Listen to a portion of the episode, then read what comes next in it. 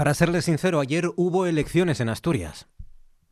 No sé si se han enterado, pero ayer efectivamente los asturianos elegimos nuestros ayuntamientos y nuestro parlamento. Hombre, uno supone que ustedes, o que usted sí se ha enterado porque, porque está ahí, al otro lado, está escuchando esta radio, lo que significa que no sigue los medios nacionales, o, no solo sigue los medios nacionales, sino también estos, los, los, nuestros, ¿no? los regionales, para saber lo que, lo que ocurre en su entorno más próximo. ¿no?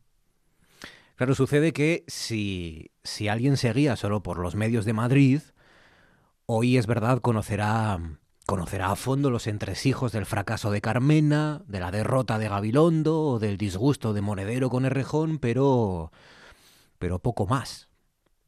Porque si algo ha quedado bien claro en estas semanas es que es que en Madrid solo existe Madrid.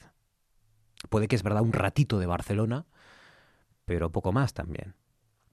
De ahí que ayer se pudieran leer titulares como el socialista asturiano Javier Fernández gana con holgura, pero se queda a tres diputados de la mayoría absoluta.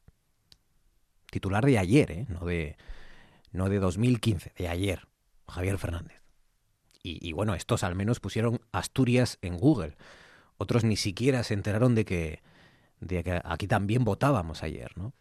Bueno, lo bueno es que noches así, noches como, como la de ayer y las que vienen por delante, nos sirven a los profesionales de esta casa para reivindicarnos ¿no? y, bueno, demuestran la relevancia de un servicio público como este. Bueno, ayer, como sabrán, hubo elecciones en Asturias y, y, bueno, pasó casi todo lo que era previsible que pasara, ¿no? Victoria holgada del PSOE, con una junta muy fragmentada, el PP aguantando el golpe, Izquierda Unida que sufre, Podemos que se desploma, Foro desaparece lentamente y Vox entra con, con mucho menos ímpetu del previsto, ¿no? Claro, no hubo grandes cataclismos.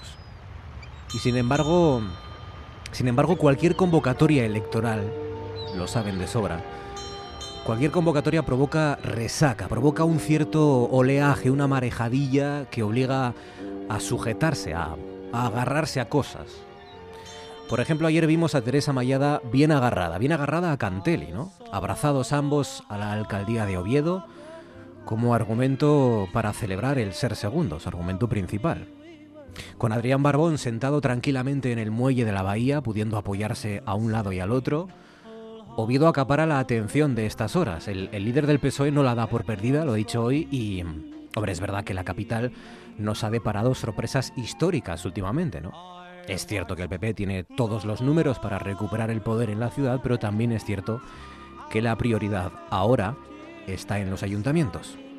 Somos Noche tras Noche, magazine nocturno de la radio asturiana y después de media hora de música, la transición tiene más música.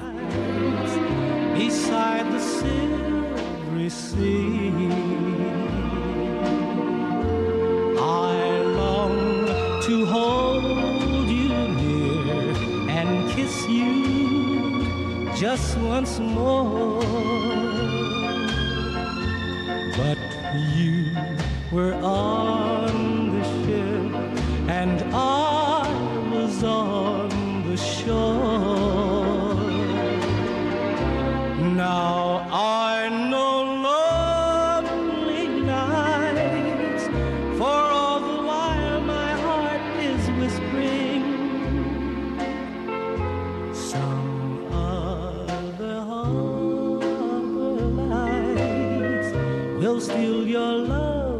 from me. I long to hold you dear and kiss you just once more.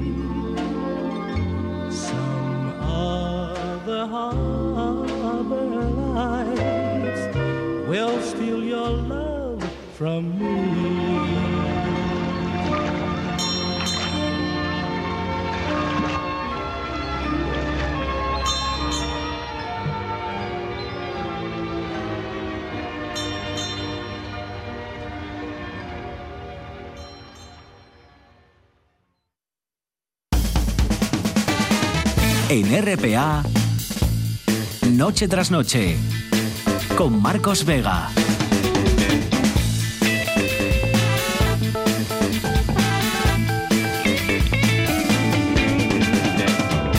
¿Qué tal? Buenas noches, bienvenidos al espectáculo de la radio. Se nota, se siente la llegada de un anticiclón. Eso significa que se avecinan días de buen tiempo. Mañana todavía vamos a ver nubes, es verdad, todavía veremos algo de orvallo incluso, pero poco a poco el sol se va a ir haciendo fuerte durante la jornada de mañana martes y se va a ir imponiendo a las nubes. Lo mismo va a ocurrir con los termómetros, que aún no van a pasar de los 20 grados, pero sí se van a acercar. 18, 19. El miércoles sí, ¿eh? El miércoles ya empieza a crecer todo, el sol, el calor, pero de momento mañana día de transición y esta noche Fabián Solís, como siempre, desencadenado al frente de la parte técnica, Georgina Bitácora Fernández en producción, las 9 y 36. Esto es Asturias y a esta hora sigue siendo y sigue siendo noticia el día después. Asturias recolocándose, asimilándolo todo, ubicándose en el nuevo mapa con el que vamos a convivir durante los próximos cuatro años. Hay mucho que analizar, que interpretar, que debatir y como siempre lo vamos a hacer tranquilamente durante los próximos días, incluida esta noche. Hoy son noticia las reacciones, claro. El PSOE quiere empezar por los ayuntamientos, lo ha dicho esta tarde su líder, y en el PP, bueno, en el PP Depende en el qué Partido Popular, pregunte, ¿no? En el de Teresa Mayada, por ejemplo, han reivindicado que Asturias haya sido hoy uno de los lugares donde menos perdió su formación y en el de Mercedes Fernández, pues sin embargo, lamentan la demasiada distancia ¿no? de su formación respecto al partido hegemónico. Y más reacciones, en este caso el de los sectores sociales, empresarios y sindicatos, ya le piden hoy a Adrián Barbón que defienda la industria asturiana en Madrid. Y le preguntaremos a Celso Roces en nuestro tiempo para la economía cuál es el escenario que se abre respecto a la, a la economía, precisamente, ¿no? Retos, acciones a corto plazo del nuevo Ejecutivo. Y es noticia que el rey Juan Carlos, el emérito, le ha dicho a Felipe VI, al oficial, que quiere dejar de trabajar, que ya quiere dejar de hacer actos y de cumplir con sus funciones y retirarse definitivamente después de abdicar hace cinco años, retirarse de la vida pública, digamos, ¿no? Facebook, Twitter 984 10 50 48, esos ya son, ya saben, los canales que tienen las vías de contacto para conectar con nosotros. Noche tras noche RPA en Facebook, arroba NTNRPA en Twitter y el 984 10 50 48. Georgina Fernández, buenas noches. Hola, ¿qué tal? Hoy se apreciaba en la, en la redacción, ¿verdad? Las, las, las ojeras de nuestros compañeros. Sí, sí, sí. Las caras de cansancio. Mm, sí. Sí, una Sí, jornada sí. larga ayer. Tremenda, Muchos tremenda. puntos, muchas conexiones. Mucha intriga. Muchos nervios, efectivamente, Eso. por parte de eh, todos. Las uñas mordidas. Diputado arriba, diputado abajo, ¿no? ¿Qué pasa? Sí, eh, ma- de votos. Más concejales, más diputados, Claro. pero menos mm, posibilidad de gobernar. no, Actualizando, es imposible, es dándole una al, al locura. botón de actualizar cada, cada dos minutos, cada minuto. Sí, ¿no? sí, sí, hasta que se colgaba la cosa. Bueno, ayer colocamos eh, a, cuatro tertulianos, a cuatro colaboradores de este programa en sí. la noche especial. colocamos, colocamos. Colocamos a, a Miguel Presno al principio en el especial de TPA, luego Maribel Lujilde que Sí, repetía que después de las generales y en la radio teníamos a, a Ramón Durán junto a Javier González Vega. Ahí Bueno, estaban bien, nuestros dos juristas. Mm, pues señor. Hemos, hemos tenido Sí. éxito de noche tras noche en la jornada Sí, electoral. Sí, vale, vale. Podemos estar contentos. Ganamos las elecciones. Eh, Señores, hemos ganado las elecciones. Mejoramos los datos de, de hace cuatro años, Sí, o sea que podemos estar contentos, sí, ¿verdad? Sí, O sea sí. que sí. Revalidamos. No, quizá no podemos hablar de hegemonía de noche tras noche todavía, Bueno, pero, bueno, todo denos, se andará. denos tiempo, somos un programa joven, al final. Claro. Pero Facebook. muy preparado. Sí. Facebook, Twitter, 984 10 50 48, noches toledanas, noches largas. Es la pregunta que les proponemos, que les sugerimos hoy, el asunto, para que nos vayan comentando. Eh, no, no solo políticas, pueden ser deportivas también. O, por ejemplo, esas noches que te dan los bebés cuando tienen Por ejemplo, cuando sufren de cólicos. están malinos, ¿no? Mm. Y lloran, y piden agua, y no Eh, sí, y duermen por el día. Claro. Y por la noche, pues no. Eh, noches, noches toledanas pueden ser noches también en el que uno se encuentre mal, no pueden ser noches históricas, pueden ser noches gastronómicas que se alarguen o que no sienten Sí. bien, por ejemplo. ¿no? Sí, bueno, sí. Noches complicadas, largas en general. Dice Juan Baducal López, el oro de los waterpolistas de Estiarte en Atlanta 96. La remontada de los Cavaliers de LeBron James en las finales de 2016 a los empalagosos Warriors, dice Juan Baducal. El no Oscar de La La Land. Esta sí que fue larga, ¿eh? Esta sí que fue larga. Cuando te levantabas porque corría Alonso a las tantas. También ¿eh? es verdad que nos, que nos obligaba a madrugar Sí, Fernando sí. Alonso. Las elecciones presidenciales de Trump. En todo lo que haya predicciones y estadísticas dice soy un poco Ferreras y me da igual la hora, dice Juan Baducal López. Eh, Ferreras que parece ser que, que no, no se va a mover del plató hasta que no termine el último escrutinio Mm. del último pueblo de España, ¿no? Vale. Esto sigue ahí, ¿eh? Sí, sí. contando los votos el mismo, además. o sea. Sí, escrutando. Sí. Sí, Danara García López dice, verano en Andalucía a 37 grados a las 3 de la mañana. Uy, Madre sí. mía, Bueno, se 37 puede grados. dormir uno en la bañera. Sí, entre cubitos de hielo, en, el- en la nevera, directamente. Cristian Velasco dice, la final de baloncesto de Los Ángeles 84, por ejemplo, y ya para nota, debió de ser impresionante la que se armó en Estados Unidos con aquella emisión de La Guerra de los Mundos por Orson Welles. Em, La noche del 23F. La noche del 23F, la noche del 11M también. Bueno, Claro. que esa noche también estuvimos muy pegados, muchos pegados al, Sí, sí, sí. al transistor porque todavía en la radio había información que en la televisión Bueno, ya es no- que duró ya no estaba. claro. semanas. Claro, claro. Patri Pérez dice la de los dos primeros años de vida de mi hijo en los que a las 4 de la Es- mañana Claro, le apetecía un poco de conversación. claro. ¿A claro. quién saldría este niño tan hablador? Dice. Las noches de mis hijos, dice Maribel Lujilde, precisamente cuando estaban enfermos. Las noches que mi gato estuvo perdido. Madre, Oh. que, que, que, que sí, que, emoción, ¿no? Que sin vivir. Que sin vivir, ¿no? Que no sé, sí.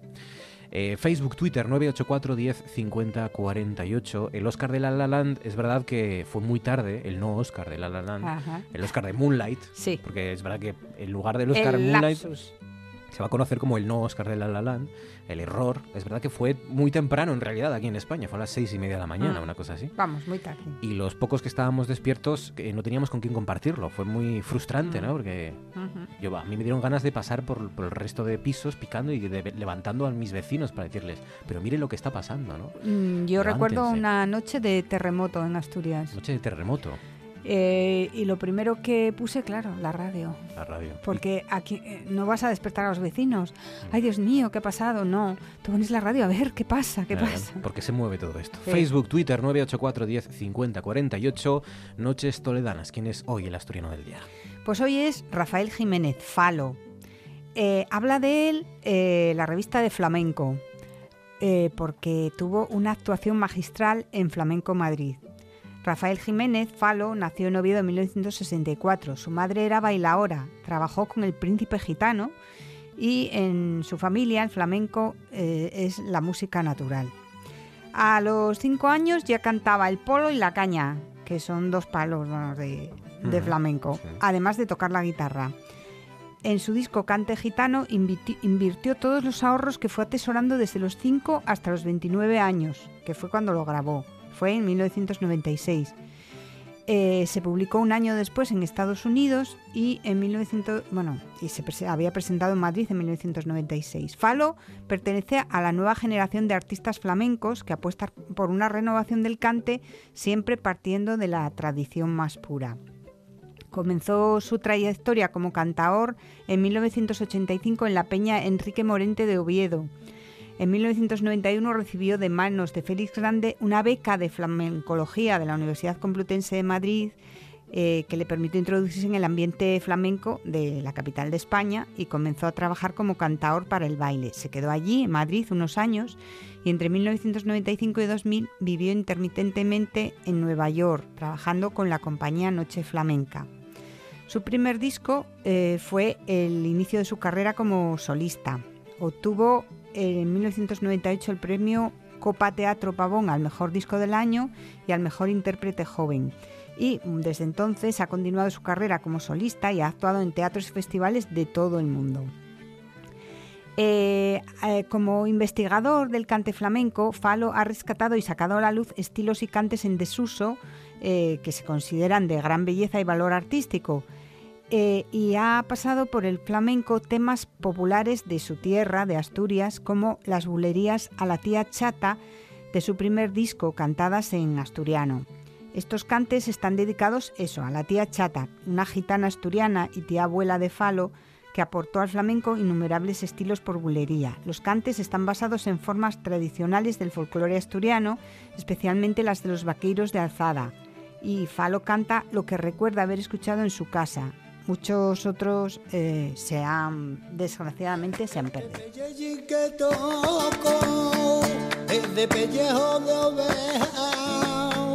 Ayer berraba en el monte, pues ahora mira a cómo suena. Ayer berraba en el monte, pues ahora mira a cómo suena.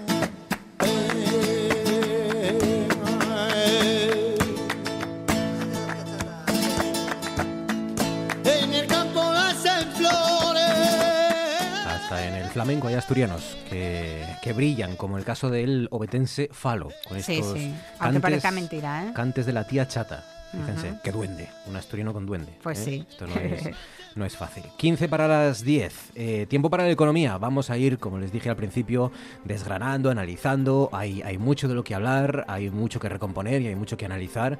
Lo haremos en, en los próximos días, pero tampoco vamos a, a abrumarles ya, que además estamos cansados. Han sido dos campañas y dos elecciones muy seguidas. Ha sido un periodo muy largo que dura, bueno, iba a decir un mes o, o casi mm, varios meses, si no cuatro años de casi campaña electoral constante. Así que, como digo, vamos a tomárnoslo con calma. Hay tiempo, claro que sí, hoy, para analizar sobre todo las cuestiones económicas. Junto a Celso Roces. Celso, buenas noches. Buenas noches, Marcos. Buenas noches a todos. De hecho, no han esperado ni, ni 24 horas eh, los empresarios y los sindicatos para pedirle a Barbón ya que traslade a Madrid un plan de defensa para la industria asturiana. Lo ha dicho Belarmino Feito, que le ha transmitido al, candidato del PSOE la mayor disposición para colaborar con el nuevo gobierno, pero eh, ha remarcado esto, que Asturias se juega mucho en estos cuatro años.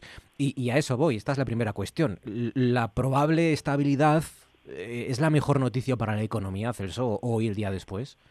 Sin lugar a dudas, sin lugar a dudas, la estabilidad que nos da después de afrontar, eh, decías tú, casi cuatro años de periodo electoral, yo me atrevería a decir que un año fácilmente, pues es prácticamente desde la moción de censura, en que vivimos prácticamente en un sin vivir, ¿no? En si va a haber elecciones, si vas a haber, las hay, las convocan, etcétera, etcétera. Pues bueno, ahora tenemos un periodo por delante de cuatro años, cuatro años que tienen que ser cuatro años de estabilidad, en, lo cual, en los cuales los dos gobiernos, tanto el gobierno nacional como el gobierno autonómico, eh, con mayorías importantes, mayorías no absolutas, pero sí de una forma eh, que les va a permitir gobernar de una forma eh, tranquila, de una forma sosegada, de una forma relativamente cómoda, tienen por delante retos muy importantes. Eh, ya están los sindicatos y la patronal, como no podía ser de otra forma y como es su obligación, eh, poniendo deberes a los, eh, a los nuevos responsables políticos, ¿no? al nuevo presidente del Principado de Asturias, que va a ser Adrián Barbón, al presidente del gobierno, el que es y el que va a seguir siendo como es Pedro Sánchez, porque Asturias tiene muchas cosas pendientes y muchas decisiones pendientes y por lo tanto este periodo, este largo periodo que tenemos por delante estos cuatro años, tienen que servir para eh, tomar decisiones, para sentar las bases eh, y para crecer, que es lo verdaderamente importante, que la economía crezca, que todos podamos dentro de cuatro años estar mejor de lo que estamos hoy. Eh, esto es un debate ya bastante recurrente y, eterno también, ¿no? Eh, la sintonía entre Barbón y Sánchez, entre eh, eh, Asturias y, y Ferraz o Génova o Moncloa en este caso, eh, eh, ¿garantiza algo? ¿Es bueno para la economía o no tiene nada que ver, no es directamente proporcional? A priori el hecho de que, eh, pues ayer me parece que incluso Adrián Barbón lo decía, ¿no? Que, recibió, que hizo la llamada a, Pedro Sánchez para informarle de los resultados, o que recibió la llamada de Pedro Sánchez para felicitarle por los resultados. No sé quién llamó a quién.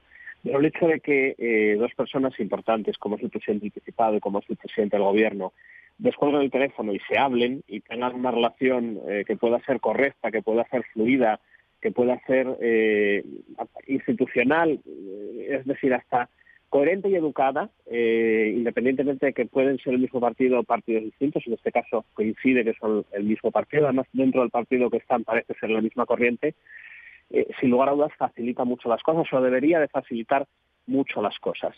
Se le ha hecho alguna crítica eh, importante a Adrián Barbón de que más que presidente del Principado parecía que aspiraba a delegado del gobierno, ¿no? Por, por, por, el seguimiento, por, el seguidismo que parece que hacía de algunas políticas o de algunas no políticas, algunas, algunas no decisiones de, del gobierno central, como el tema de la subasta eléctrica, que parece que se pone en marcha, como otros temas que estaban por ahí pendientes y que a veces eh, hay que reivindicar, ¿no? Al fin y al cabo, el hecho de que eh, dos personas se entiendan, yo creo que es no tanto, eh, que se entienda en la parte económica, es no tanto que se lleven bien o que haya una buena relación, sino que se digan las cosas tal cual son, que si es blanco es blanco y si es negro es negro. Y al final el presidente del Principado tiene que defender los intereses de, Asturias, los intereses de esta comunidad autónoma, y el presidente del Gobierno tiene que defender los intereses de toda España. ¿no? Al final se tienen que poner de acuerdo, se tienen que eh, dialogar, tienen que eh, ir juntos de la mano, porque Asturias depende mucho eh, en muchas cosas de la política económica del Gobierno central, de la política de la Unión Europea y, por lo tanto, en ese camino, que es el camino que tiene que ser el camino del crecimiento económico, el camino de la creación de empleo, tienen que juntos y tienen que ir de la mano.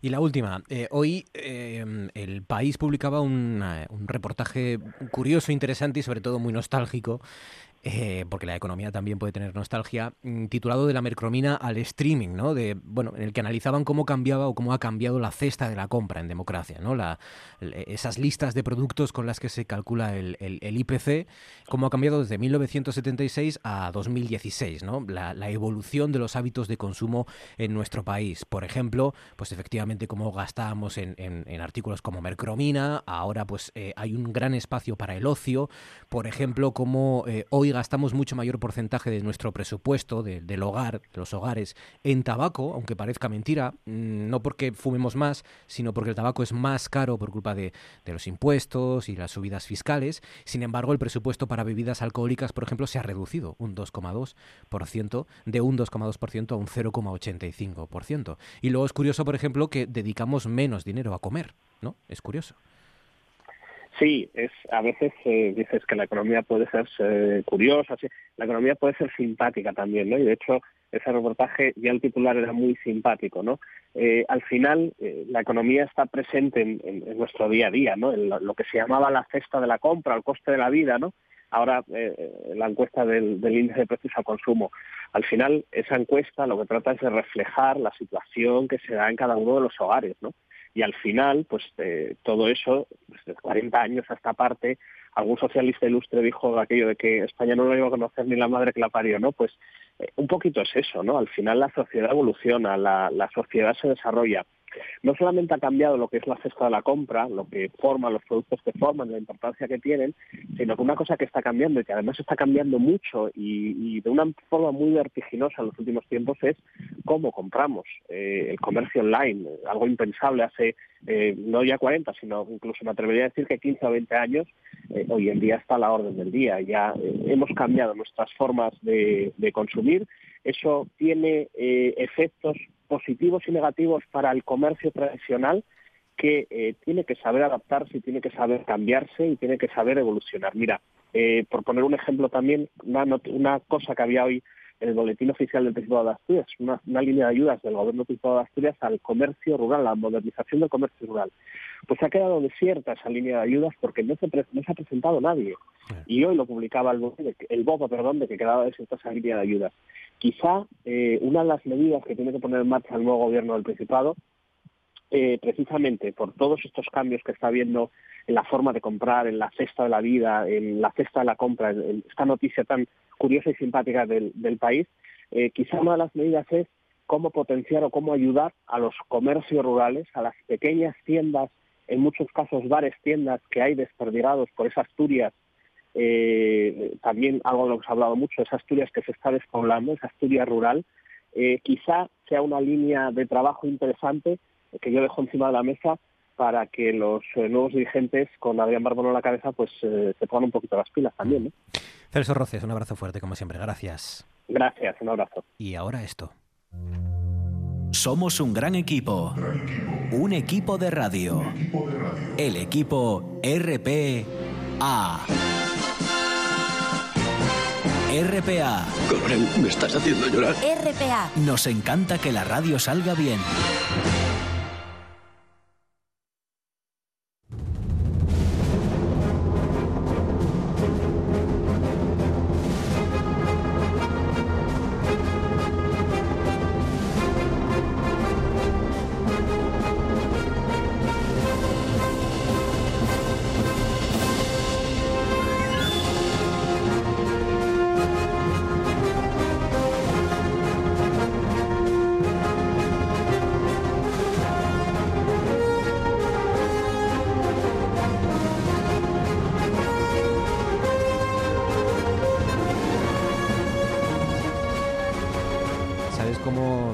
¿Sabes cómo aparecía eh, el ocio, lo que hoy llamamos ocio, y que aparece en, el, en la cesta de la compra?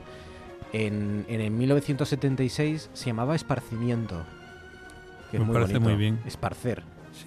Cuando eh, yo recuerdo que esparcer era lo que me, me decía mi madre, me decía, sal a, sal a esparcer un poco, anda. A liberarte psicológicamente. Sí. Y a mí me sonaba a pacer. A soltar su- Me inhibiciones. sonaba que, como que mis padres me trataban un poco como un animal. Despectivamente. Un animal, sal a pacer un poco. Yo lo dudo, es- pero de tus padres. Pero bueno, Esparcer.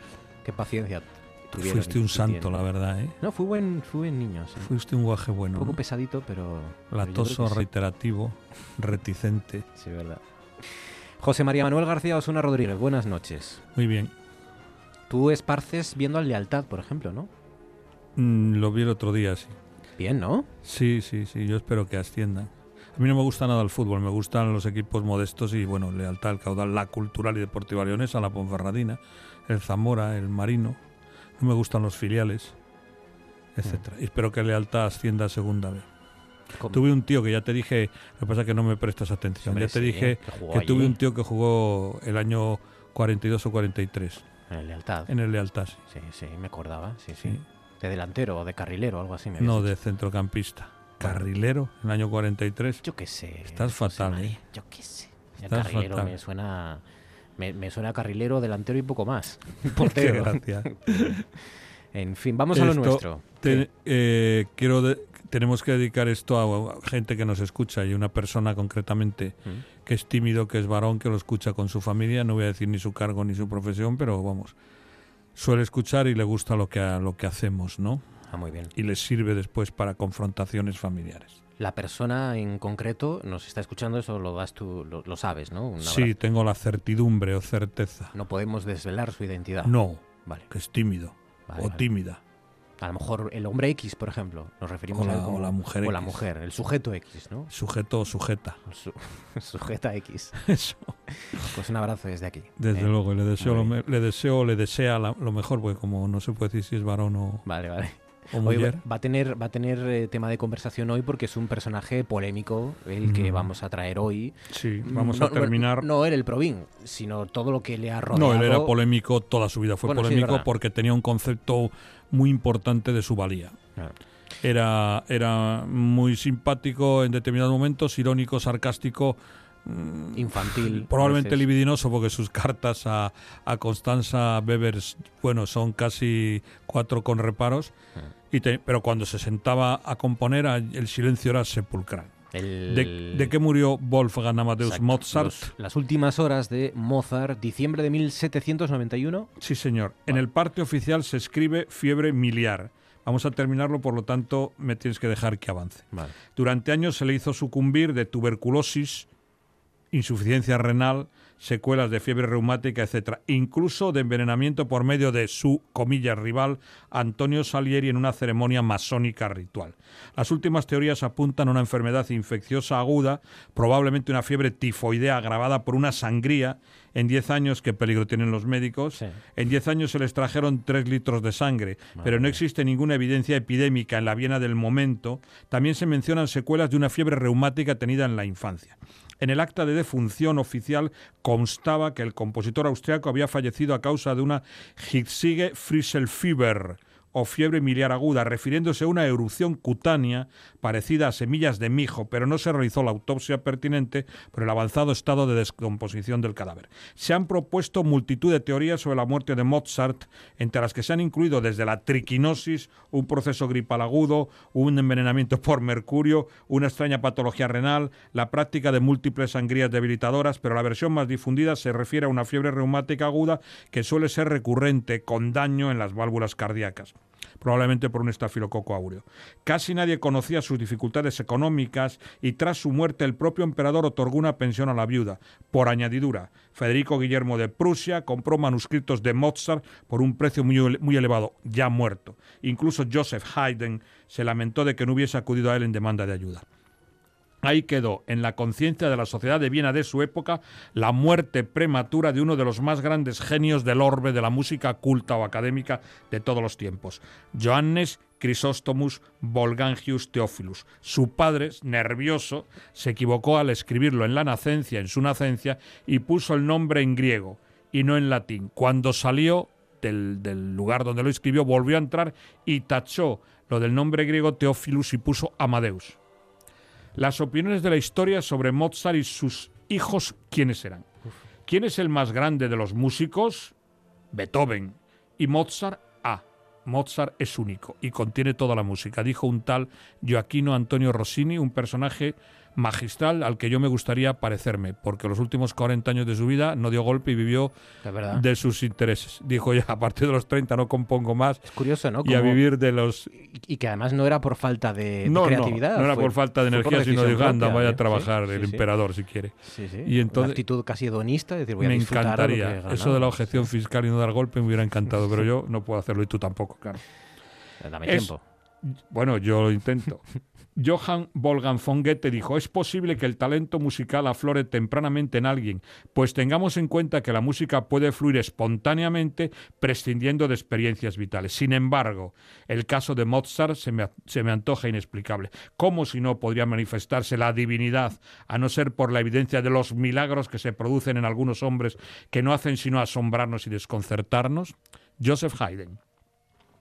Franz Joseph Haydn. Declaro ante Dios Todopoderoso y por mi honor que considero a su hijo, le dijo a Leopold Mozart, como el compositor más grande que conozco. Un musicólogo, Curtis, dijo, la estética moderna reúne bajo un solo concepto a Rafael, Racine, Mozart y Goethe. Joseph Haydn volvió a decir, la pérdida de Mozart es irreparable, no podré borrar jamás de mi memoria sus interpretaciones pianísticas, dolían tanto en el corazón.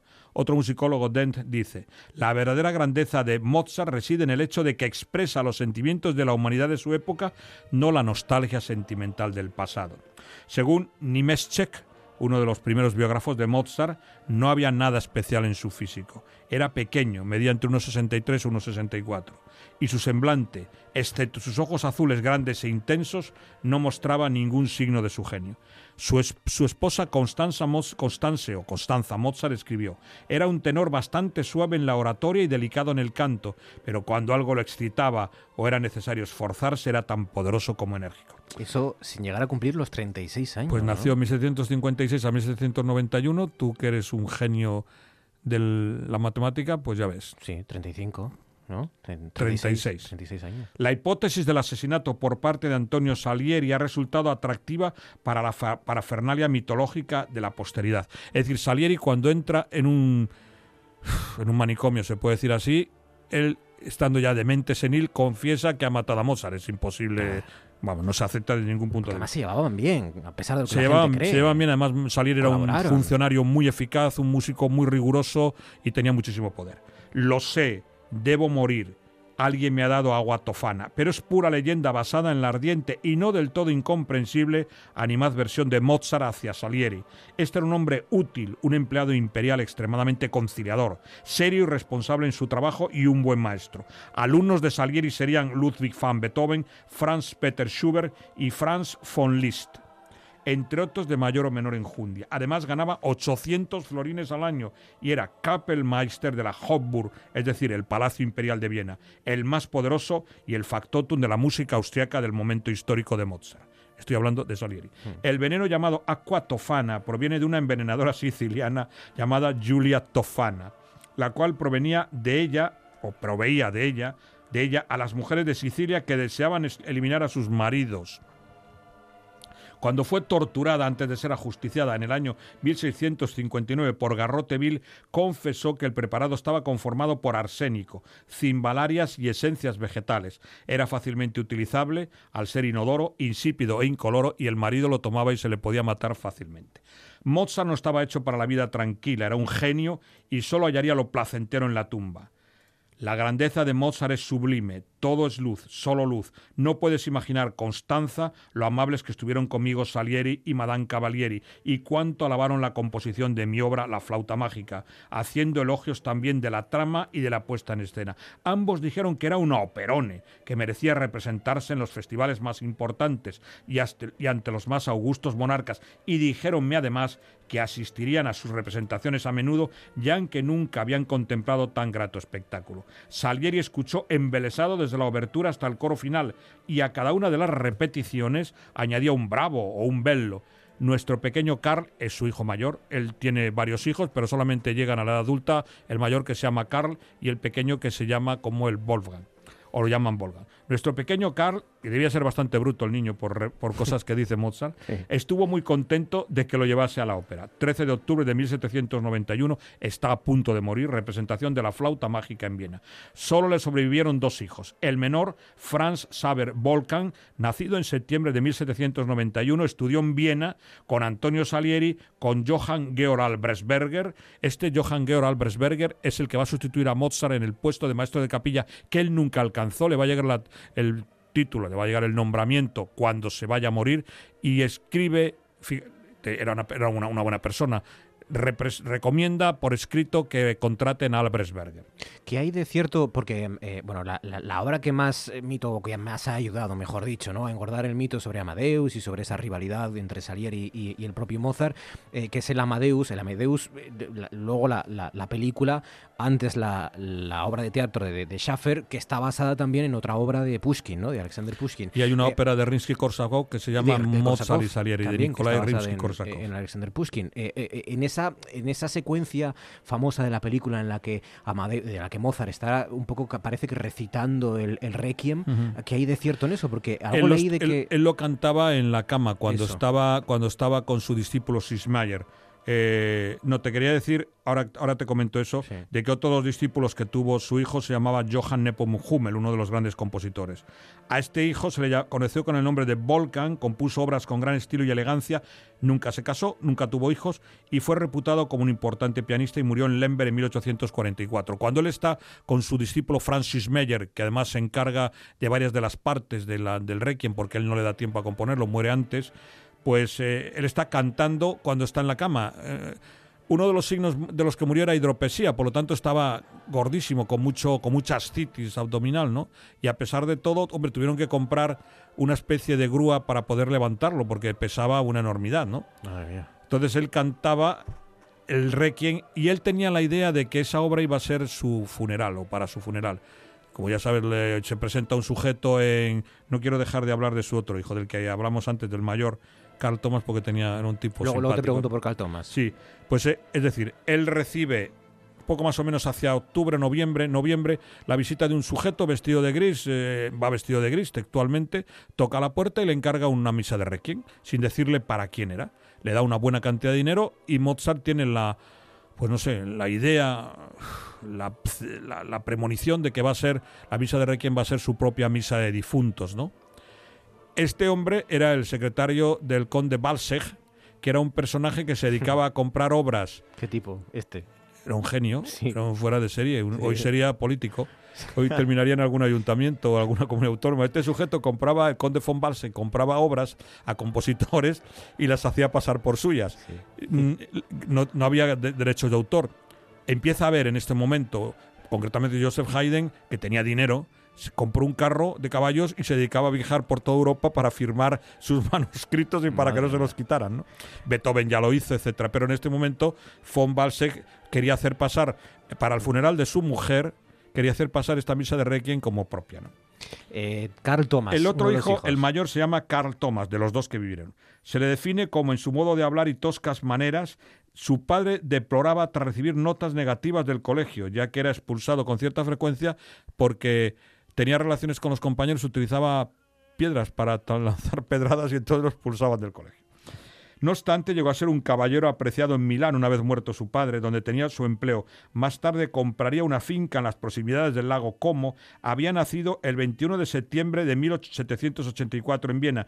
Y otro compositor, Schenk, escribe sobre este hombre, sobre Karl Thomas Mozart. Su nombre todavía pervive en la memoria de los agradecidos nativos de aquel lugar, merced a sus pródigos legados. Sus donaciones también fueron muy valiosas para las colecciones que se conservaron en los museos de Salzburgo. Era un hombre sensible y después de las pedradas. ¿eh? Murió en el 31 de octubre de 1858. La fuente de su riqueza fueron los derechos que recibía de las óperas de su padre y se sabe que la finca italiana la compró por la cantidad que le llegó como fruto de las representaciones de las bodas de Fígaro en París. Wolfgang Amadeus Mozart anheló un mundo fraternal y deploró la injusticia. Nunca orilló a sus sempiternos ideales enhiestos en sus obras. Y no, hay, y no se puede terminar de hablar sobre la muerte de Wolfgang Amadeus Mozart sin hablar de su hermana Mariana Nannerl, que era mayor que él y que era, parece ser una mujer, una compositora fuera de serie, que tuvo que dejar, bueno, pues porque su padre Leopold eh, consideró que la función de la mujer era o como intérprete o para casarse mm. y no pudo seguir en, la composición musical a pesar de que parece ser que tenía una capacidad eh, parecida a la de su hermano, no tanto, pero era un, fenómeno de la composición musical. Mariana tuvieron muy buenas relaciones. Bueno, después las, relaciones con Constanza no fueron muy buenas porque Mariana consideraba que no se había portado bien con su marido. Mozart muere en 1791, como he dicho, y la primera vez que su mujer va a ver la tumba donde está su marido es me parece que es 1822, o sea, imagínate dónde estaba aquel cadáver que no fue enterrado en una en una tumba común, en una fosa, fosa común, sino en una fosa para indigentes, no sé por qué, porque el porque el dinero lo puso Salieri y el secretario del digamos, del emperador, que era Fanes-Witten. En ese momento Fanes-Witten no le, había problemas políticos y no le interesaba, bueno, un escándalo como lo de Mozart. ¿no? Me gusta reivindicar la figura de Mariana Mozart, ¿no? la hermana de... Marianne Nannerl, sí. Hay, una, hay un cuadro en el que aparece eh, Mozart y su hermana tocando el, clave. El Leopold Mozart está al lado y hay un retrato de la madre en la parte de atrás, en la pared. La madre ya había muerto, ¿no? En la madre de ambos, ¿no? Es una, una imagen familiar muy, muy buena, muy bonita. Como bonito es escuchar siempre a José María Manuel García Osuna Rodríguez. ¿Tienes algún bolo? ¿Tengo algún? alguna alguna alguna gala, alguna actuación, alguna conferencia, alguna conferencia, algún... Sí, el día 10 voy al Palacio del Conde Luna en la capital imperial del país leonés, es decir, en León. Madre mía, pero es que... No sé si en ese momento seguiremos en el engendro autonómico de León y Castilla, a lo mejor ya hemos conseguido librarnos. Me temo que sí. Bueno, ahora mismo hay entre vacío de poder y tal, a lo mejor... A lo mejor podemos dar un golpe de, Estado y el país leonés, León Zamora Salamanca, recuperar nuestra identidad, nuestra ¿Eh? libertad y nuestra idiosincrasia. Qué bien ha quedado eso. Todo es hablarlo, ¿eh? Bueno, todo es pelearlo. Podemos echar un cable desde aquí. sí, sobre todo el Sporting, que ya sabes lo que quieren los seguidores que León sea la capital de Asturias. Me encanta esa afición. no me metas en Viva el Sporting. Eh, Osuna, gracias. José María. ¿Cómo? José María, gracias. Cosas que pasan en Noche tras Noche. En el libro hacíamos una comparación entre Asturias y Murcia por lo siguiente. Son, somos las dos comunidades autónomas uniprovinciales, pero lo que ha ocurrido en Murcia en los últimos 40 años es que prácticamente ha duplicado su población, tanto en total como en términos de ocupados, en términos de empleo. Tenemos la tasa de natalidad más baja, no solo de España, sino yo creo que de Europa. No recibimos inmigrantes, cada vez tenemos una población más envejecida y con todo eso es muy difícil que haya dinamismo en la actividad económica, en el empleo, etcétera. Este tipo de, de información y de estudios en Asturias no acaban de llegar al debate público y es lo que hace falta.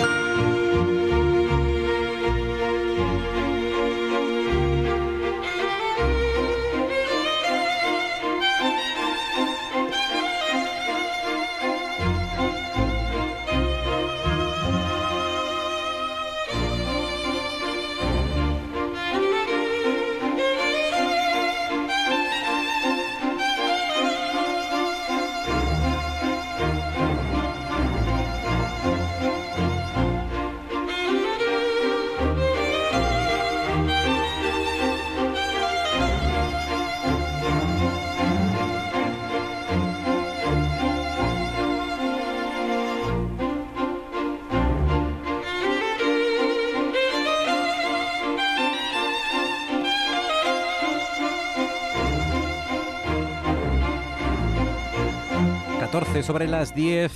Abrimos relevo, ya, ya no me acuerdo de cómo se abre el relevo. ¿Cómo se abre el relevo? Ya no. Pues empezando por el principio. ya, ya casi no me acuerdo ya de cómo, que, cómo presento a esta gente. Eduardo Bueno, nuestro veterinario rural, y ahora venía lo de dos veces bueno. Exacto. Y vuelve a casa por Navidad.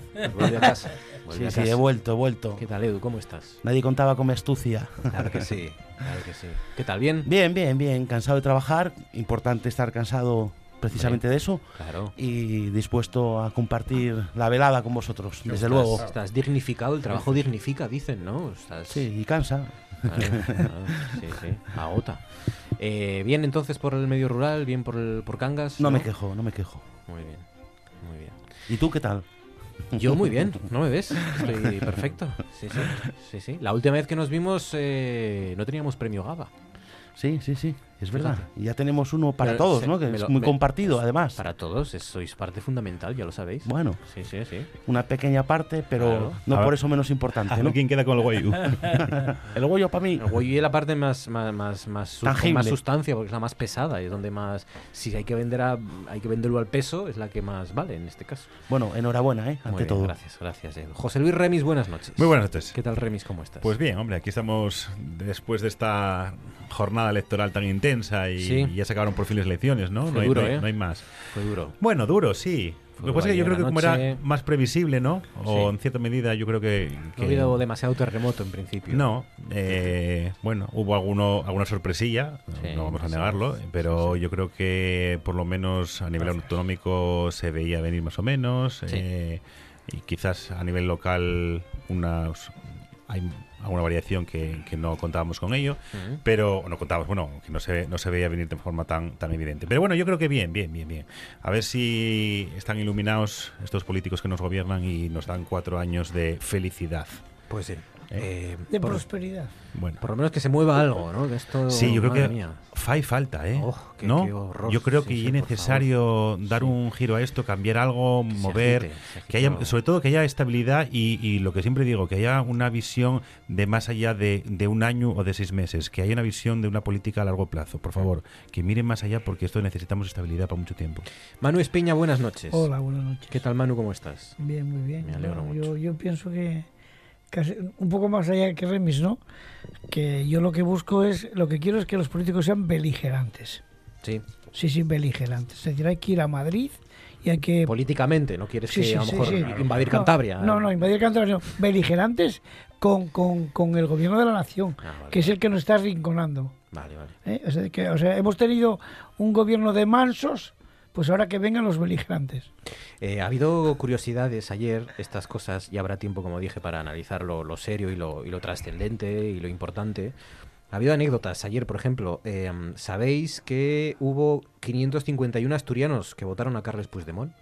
Calla. Qué En las bueno. europeas, ya sabéis que en las Madre mía. europeas es circunscripción única y, y uno puede votar a... Sí, sí, sí, sí. Llevó 500 psiquiátricos. Y es curioso. yo, su- yo imagino que, que algún catalán o viviendo aquí o, No, o sea, catalán, no. o Algún renegado. O, bueno, Bueno. es curioso. Es, Yo creo que- es ¿Sabes, llamativo. sabes que me da miedo? Al partido eso? de Carles Puigdemont. Eh, esa, esa actitud hacia el voto, no sé. En las europeas. A no, mira, hacia Puigdemont en ese sentido, ¿qué, qué, qué- qué pintamos nosotros aquí? Porque sí que hay catalanes, y conozco varios casos de catalanes que están aquí por eh, otras razones muy diferentes a las que puede suponer un voto favorable a Puigdemont. Sí, ¿no? Sí, Porque de- no, nos, de que hecho, no les queda más remedio que porque marchar de sí, ahí. porque Sí. mm, tristemente la situación en Cataluña no es nada favorable para mucha gente. Entonces, pero que de eso a llegar a, a tener gente aquí que nos vota a Puigdemont, bueno, pues, pues como lo sabía para Bildu, ¿no? Eh, Pero puede tener esta- HB, eh, pero por la densidad demográfica puede tener hasta cierta lógica. Leía, leía yo esta mañana el periódico que no sé cuántos asturianos había por el mundo, que no sé si eran 150.000, ¿eh? Sí, sí. No, no sé si es el número acertado, Sí, pero no, exactamente. no- no son asturianos que vivan en Cataluña o que estén en Cataluña, son eh, Votos eh, emitidos votos en el aquí Principado. No, pero me refiero que contando que hay 150.000 asturianos fuera, Ah, que que- catalanes es de fuera entender, de- claro, que es de entender que hay un número de catalanes significativo Sí. que vivan en Asturias y que puedan sí. votar a, A mí me a gustó- ese señor, ¿no? Es O sea, por lógica aplastante de, de- de- Sí, sí. bueno, no sé, ¿eh? A mí me gustó una cosa, mira, que no es, no es todo negativo, ¿no? Que las primeras palabras de Adrián Barbón fueron en, en asturiano. En la declaración que hizo al final. Exactamente. Ah, o sea, al final, al final de la noche electoral. Sí, digamos, ¿no? exactamente. ¿eh? Eso sí que me gustó. Más curiosidades, por ejemplo. eh, bueno, fue muy, fue llamativo también eh, que hay bueno, formas de tomarse con paciencia la noche electoral. Eh, Gaspar Llamazares, que ya sabéis que es muy activo en Twitter. eh, había algún tuitero así con muy mala leche que le iba diciendo eh, no sé dónde votó tu prima o votó tal", Eh, bueno digamos que actúa no ha conseguido un resultado muy bueno Y, y, y él iba retuiteando, iba diciéndole, pues dale, dale un saludo de mi parte y estas cosas, ¿no? Y se, bueno, se tomaba ese- esos piques que mientras Bueno, no sean insultos, que desgraciadamente es la mayoría Sí. en Twitter, Sí, sí. eh, pues está, está bien y es divertido. Y, y luego a mí me ha llamado mucho la atención, me ha parecido muy bonito que en Guadalajara, en Guadalajara, eh, ha logrado un concejal, un partido que se llama A Guadalajara hay que quererla. Así, tal cual. Qué hay, un partido, ¿eh? hay, hay un partido que se llama A Guadalajara hay que quererla. Y ha obtenido un, Un concejal. un concejal. Puede haber un partido. ¿Y de qué es? Y, y- igual gobierna y todo el concejal, igual No ocupa una, la plaza de, El, no sé, el cultura. PSOE o- tiene 10, el PP 8, o sea que igual es decisivo, ¿eh? Eh, eh, Igual, eh, eh, eh, ojo, eh. ¿eh? Ojo que igual el, el AGH que, que, que cucu ¿Qué cucu? es decisivo en Guadalajara. Eh, la verdad es que las elecciones municipales son las más Ah, bonitas. son- Son, son- con diferencia las, Las municipales son- Sí. han sido geniales, porque, mira, en, mi- en el municipio donde yo vivo, que es Salas, ¿eh? es decir, eh, hubo gente que votó en las municipales a Foro, que el alcalde que había era de Foro, sacó 10 ganó. concejales, ganó, sacó 10 concejales de Foro, dos el PSOE y uno el PP. ¿eh? Bueno, pues que votó a Foro en las municipales que- y que votó en las regionales y en las, y en las europeas izquierda. Sí, bueno, Sí, sí. el O sea, es- voto es- son distintas, pensado, son cavilado. Yo creo que el- la, la grandeza de las municipales y que votes mucho pues a la persona. Y Sí. no hay ejemplos más claros Claro. que tenemos a Aitor en Vimenes que creó un partido y, y ganó por mayoría absoluta Sí, sí, este año. Eh, que a, a la a- no recuerdo el nombre de la de Noreña eh, me va a matar pero pero no me acuerdo en ese mismo momento de iniciativa por Noreña eh, que gobernó en la legislatura pasada y esta volvió volvió a ganar eh, Samuel en Sariegu eh, y este el mm, Aníbal en, en Mieres, Mieres, en Bueno, Mieres, yo creo que son ejemplos y que barrio- dice mucho incluso en Mieres eh, un, un escaño que venía de un concejal que venía del PP acabó en Izquierda Unida bueno pues por coherencia porque si hay un buen trato municipal pues la gente al final no mira las sigles mira a la Am- persona ¿no? Amparo Antuña. Amparo Antuña por Amparo Dios Antuña, más grandeza de- que de una, Noreña. una rapaza muy Y- maja Y, y si me permites. Profesor Casellas, José María, buenas noches. Hola, Perdona, buenas eh, noches. que te buenas noches. No, no, simplemente era para añadir a lo muy bien que tú comentaste que Jaime Menéndez eh, Corrales. Corrales, alcalde de Soto del Barco, debe llevar ya treinta y tantos años, cerca de los Con el cuarenta. PSOE, con el. ¿eh? ¿Eh? Con el PSOE. eh, Por ahí, por ahí, por ahí. Sí, sí, en varias Y- legislaturas. Y, y este, el año pasado arrasó y este año igual. bueno pues Le son- dieron, creo, a estos alcaldes, les dieron, y esto conviene que la gente lo sepa, 178 euros para hacer la campaña.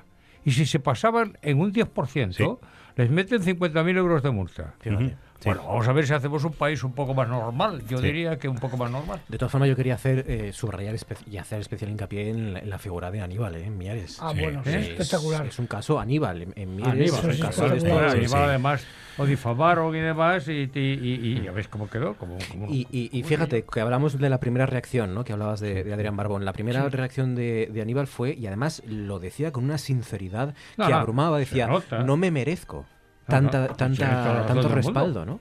Eh, y, y- y te lo crees, escuchas a. Aníbal y te, te crees que él, eh, de- bueno, se sienta abrumado por, por tan, tanto apoyo, ¿no? Y, y por crecer con respecto No, a las últimas. es que y- el, el alcalde es que el alcalde lo transpira todos los días y si funciona y claro la gente oye no mira los partidos yo yo no. recomendaría que no mirase los partidos Y fíjate, en la noche electoral Aníbal ya hablaba de la necesidad de sentarse ya, de crear ya los, los plenos en los, en los ayuntamientos y de que se hagan los alcaldes ya, porque hay que sentarse de manera urgente a tratar la transición energética de una vez por todas y, y entre, entre otros asuntos, asuntos también que la necesidad de, de revitalizar un- bueno, pues una parte de Mieres que tienen ahí pendiente, el campus y demás. Pero ya con, con ánimo y con, y con ganas. Aníbal con es de 10. ímpetu. De 10. Sí, sí, 10. sí. y Calteri sale por Calteri no por el PP Sí, está claro. eso parece, ¿no? Sí, eso sí. parece. En Oviedo, en Oviedo. yo Hombre, el, que- el yo Partido que- Popular en Oviedo mm, nunca ha obtenido un mal No, Popular pero, resultado. pero- yo creo que, que Cantelli les ha dado cinco, cinco ha dado concejales, ¿eh? cinco. de- El Oviedín del alma, el Oviedín del alma. En realidad, es que aunque, Claro, aunque sí. no haya gobernado los últimos cuatro años, mm, no obtuvo mal resultado en las últimas No, no, no, elecciones. no. Lo que pasa es que no le dio, ganó las elecciones, pero no le dio para gobernar. Ni él ni Mayada. Ojo, que creo que, bueno, fueron al, al final eh, una resistencia asistencia que tuvo ahí importante el PP que no lo tuvo en otros sitios. ¿eh? Va a ser Oviedo. Yo creo que en Oviedo no está todo dicho. Bueno, hay, Vamos a ver. 20, hay, como sabéis, 20 días para llegar a acuerdos con el resto de los partidos. Sí, va a ser interesante. Ayer decía Vences, decía el bueno, yo Berné con 5, ¿eh? Y aquí, sí, sí, y Sí, aquí sí no está, puede. ya la tengo 8, Oye, tiene es o... que, es que no- nos olvidamos muy pronto, No, pero aquella, nueve me parece que sí. aquella, Aquella aquella tarde aquel de sábado. aquella tarde, Sí, sí, en, en- en aquel momento, o sea, no dábamos crédito, parecía una película de, de, de- sí, de, de política norteamericana. Sí, era sí, la verdad que fue muy llamativo cuando, Fue cuando. Taboada le, le dice a, a Vences, te vamos a votar, dice el... "Puf". Histórico, el gesto fue, histórico. ¿Y ahora Sí, qué hago sí, yo? Y con el lío que había Sí, tenido sí. La, la noche anterior con, Y, y en la y FSA. siguiéndolo en streaming, además, Sí, grabado, los gestos, sí, las aquello formas, las miradas. Fue apoteósico, sí. Maravilloso, maravilloso.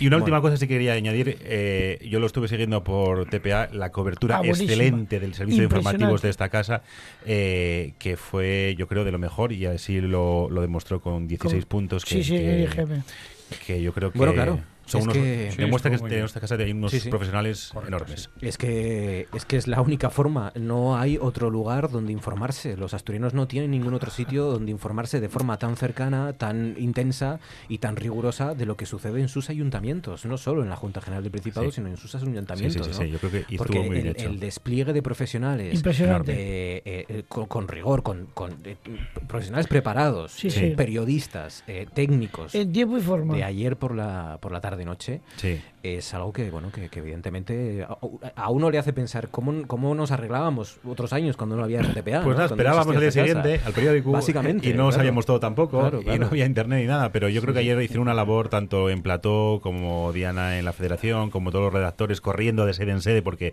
corrieron de sede en sede para, para dar llegar con la noticia, yo creo que, que dice mucho de los profesionales que hay en esta casa. sí.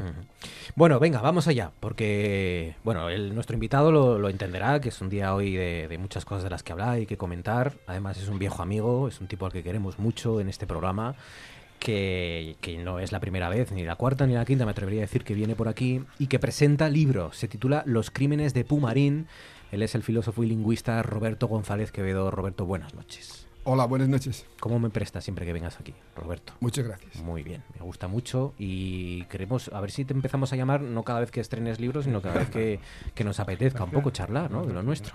Eh, Pumarín es el primer nombre, clave, ¿no? Sí. Porque es un relato eh, género policíaco que, en el que te desenvuelves muy bien, ¿no?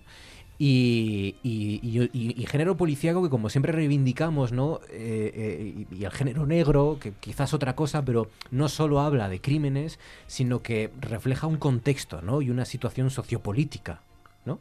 Sí, sí, por eso digo yo en muchas ocasiones cuando se plantea esta cuestión que una cosa que tiene el, este género de, de novela negra o policíaca, que puede tener otros incluso, ¿no? porque bueno, hay mucha discusión sobre esos nombres, ¿no? sobre esos apelativos, y es que aunque no lo pretenda el que escriba algo, mm, acaba mm, dibujando y diciendo cómo es la sociedad en que vivimos. Eso es así, efectivamente. Los barrios, digo, de Pumarín, tanto de Gijón como de Oviedo. Sí. Que compartimos muchas cosas y varios nombres entre, entre ellas. Entre ¿no? ellos el barrio Entre sí. ellas el, el barrio de Pumarín. ¿Qué diferencias hay entre un Pumarín y otro? Bueno, uno es Dubio y otro es Decisión. Hay bastante. Hombre, sí. sí, sí. Pero lo- los dos son barrios, ¿eh? Dos son Entonces, y de barrios. grandes ciudades, entonces, bueno, pues hay problemáticas comunes, aunque también tiene su, la su cosa eh, específica. ¿no? Incluso hay una cosa que en estas cuestiones de una novela de este tipo hay que tener mucho cuidado no desvelar. Sí, claro. ¿eh? Claro, Pero bueno, claro. voy a apuntar una cosa. Ya desvelado eh, quién era el criminal, diríamos, cómo era el asunto. Hay unas últimas páginas y Pumarín y también otro topónimo. Pero bueno, eso vamos a dejarlo para, Ojo, los, ¿eh? para los que lo lean, que, que disfruten de ello. Ojo, ¿eh? Pumarín y, el origen. topónimo. Bueno, la, la lengua tiene mucho que ver. Eh, creo que en Sangre Nabraña, eh, ahí utilizabas el asturiano de la zona occidental, este es de la zona central, ¿no? Sí, Digamos. sí, Eh, eh, porque eso es- también es para, para disfrutar de la, de la versatilidad de Roberto González Quevedo también, que, que no se puede decir de muchos escritores, ¿no? En este caso. Bueno, sí, esta vez eh, apetecía hacerlo en estudiano central o más normalizado si quieres, porque la acción era eh, en el centro de Asturias y también, eh, como se explica un poco en la novela, esta es una novela que yo feigo cuando me, me xubilo, ¿no? Xubileme hay unos meses y entonces hay una especie a nivel personal de celebración de, de ¿no? Y entonces, pues, tiene un poco que ver con eh, el barrio de Bumarín, donde yo di muchos años clase, en, en el Instituto de Pando y después también en la Facultad del Milán que está allí, ¿no? Entonces, bueno, todo eso va meciéndose y por eso salía más espontáneamente ahí usando esta, esta variante, sí. Eh, ¿Qué tal profesor era Roberto? Pues excelente, excelente. Sí, yo ahora que no nos oye. No, y es verdad, ¿no? Y eh, sábelo él porque yo digo lo sinceramente. Eh, lo que lo pude disfrutar eh, y un profesor que ilustra también y tiene una capacidad pedagógica tan importante eh, y tan clara que los conocimientos adquieren de una manera pues mucho más prestosa, ¿no? Yo recuerdo además, eh, tiene un libro que es Historia de la Filosofía, que hay un tochu, un tocho muy grande, ¿eh, Roberto? Sí, sí. Y, y ¿sabéis cuando, cuando lo tuve leyendo yo y, de- y cómo disfrutaba de ello y hasta subrayándolo y demás? Cuando estaba estudiando las oposiciones. En los, de- en los cachinos de descanso, pues prestaba, porque son historias que, que, que te lleguen y que, y que entiendes y que comprendes y una manera de acercarse a la, a la literatura eh, de una manera eh, pues amañosa, una manera muy cercana y, yo creo que Roberto y un escritor y un profesor de, de los que hay pocos, sinceramente. Eh, supongo que doy por hecho que no mató a ninguno profesor durante sus años que... Porque aquí en la novela te cargas a unos cuantos, ¿o qué? Bueno, yo no fui, pero bueno, sí. pero mueren uno- algunos, tam- tampoco demasiados, ¿eh? Pero bueno, algunos de una manera un poco cruel que no merecían realmente, ¿no? Eh, ¿No es porque haya superávit de profesores, precisamente, o sí?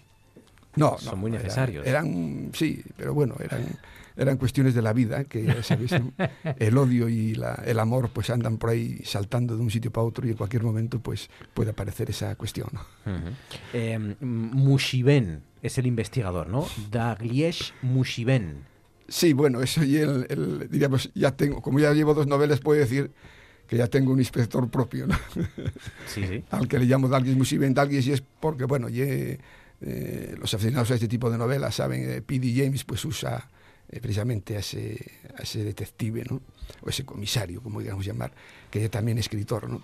Y Musiben y un, el nombre de un, de un monte de la zona de Chaciana, ¿eh? con ese prefijo de mus y bus que hay tan frecuente en Asturias, ¿no? Busionte, busla, buslaz, etcétera, ¿no? Bueno, tiene ahí unas connotaciones.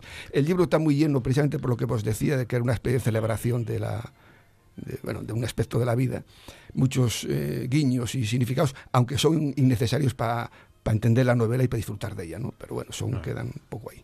Antes te preguntaba las diferencias entre los dos pumarines porque, mm, porque eh, eh, hace poco lo comentaba además con unos colegas ¿no? con del, del Colegio de Periodistas. La- la- hay casi tratados de sociología con las diferencias entre Oviedo y Gijón.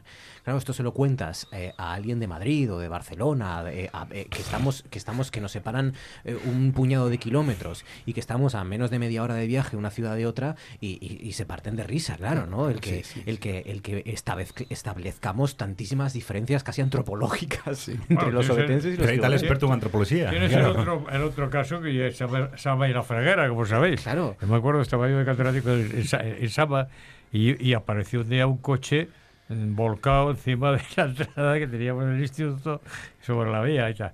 Y dice, ¿pero qué pasó aquí? Y dice, claro, uno de la freguera que como viene con los ojos cerrados cuando llega a Saba.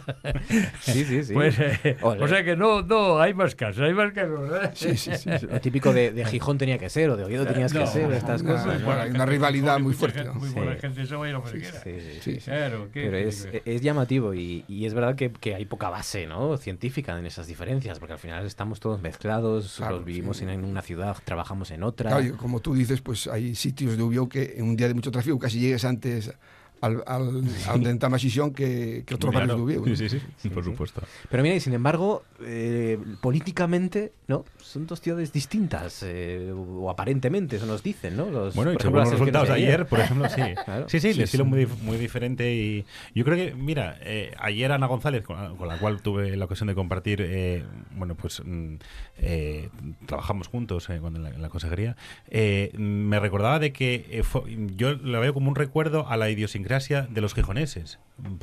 A, a la época de eh, pues la- eh, a Tini, a la época de, no sé, y, y mira, y Cantelli pues más a la a e- otra época de, de Oviedo, ¿no? Yo creo que siempre siempre se vuelve y, y, y eso es- y son- somos muy diferentes. Sí, hombre, yo creo que hay un sentido del humor un poco diferente. Sí, ¿eh? sí, sí. Hay, hay que tener cuidado con estas cosas del humor, que hay gente que monta filosofías.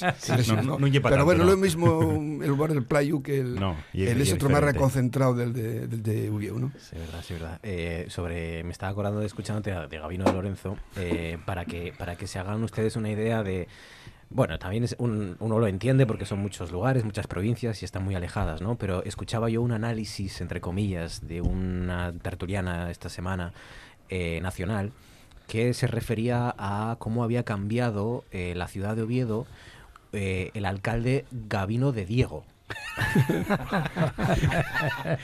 Y faltaba Torrente también. Gabino de Diego.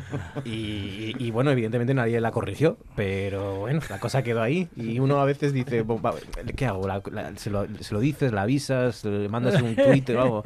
No, no, no, no, no para tanto, no. Gabino de Diego, pero bueno. Eh, los crímenes de Pumarín, todo esto y, y mucho más, y sobre todo disfrutar de- del conocimiento de la sabiduría de Roberto González Quevedo, que, que, bueno, de alguna forma se vuelve urbanita, ¿no? Durante, durante un tiempo en estas páginas, eh, ¿Por qué maten a los profesores los crímenes de Pumarín?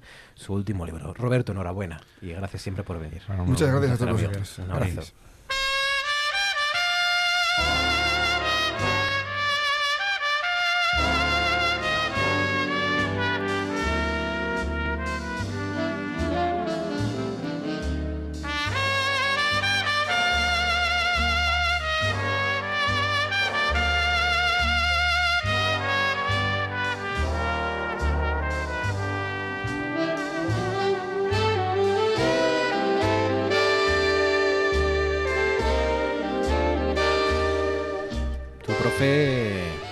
Profesor obetense que dio clases en Gijón, tú tenías muchas papeletas de, de morir en la novela de, de Roberto. Sí, ¿eh? no, no, hombre, me trataron muy bien, fue con Jovellanos. ahí tuve un año ahí de, de adjunto numerario, pero fue mi primer destino oficial, en realidad. En el instituto. En, en Jovellanos, sí. El, el Jovellanos ya nuevo, el Jovellanos nuevo. Muy El, bien. el- el que ¿En está ahí clase- en la... en clase la- de qué? En Jimena.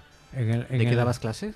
¿Eh? ¿De qué dabas clases? De ciencias naturales. Ciencias naturales. Sí, sí, sí. Naturales, que se Sí, llamó. sí, naturales. Sí. Que luego fue Eh. cono- conocimiento del medio. Y ahora y otra vez naturales. Y ahora ¿eh? vuelve otra vez a ser naturales. Sí, sí. Qué lío. Qué- Hay otra cosa que, me- que me- hablando de, de asignaturas y demás, y que, y que Roberto eh, fue profesor de filosofía, vuelve la filosofía, ¿eh?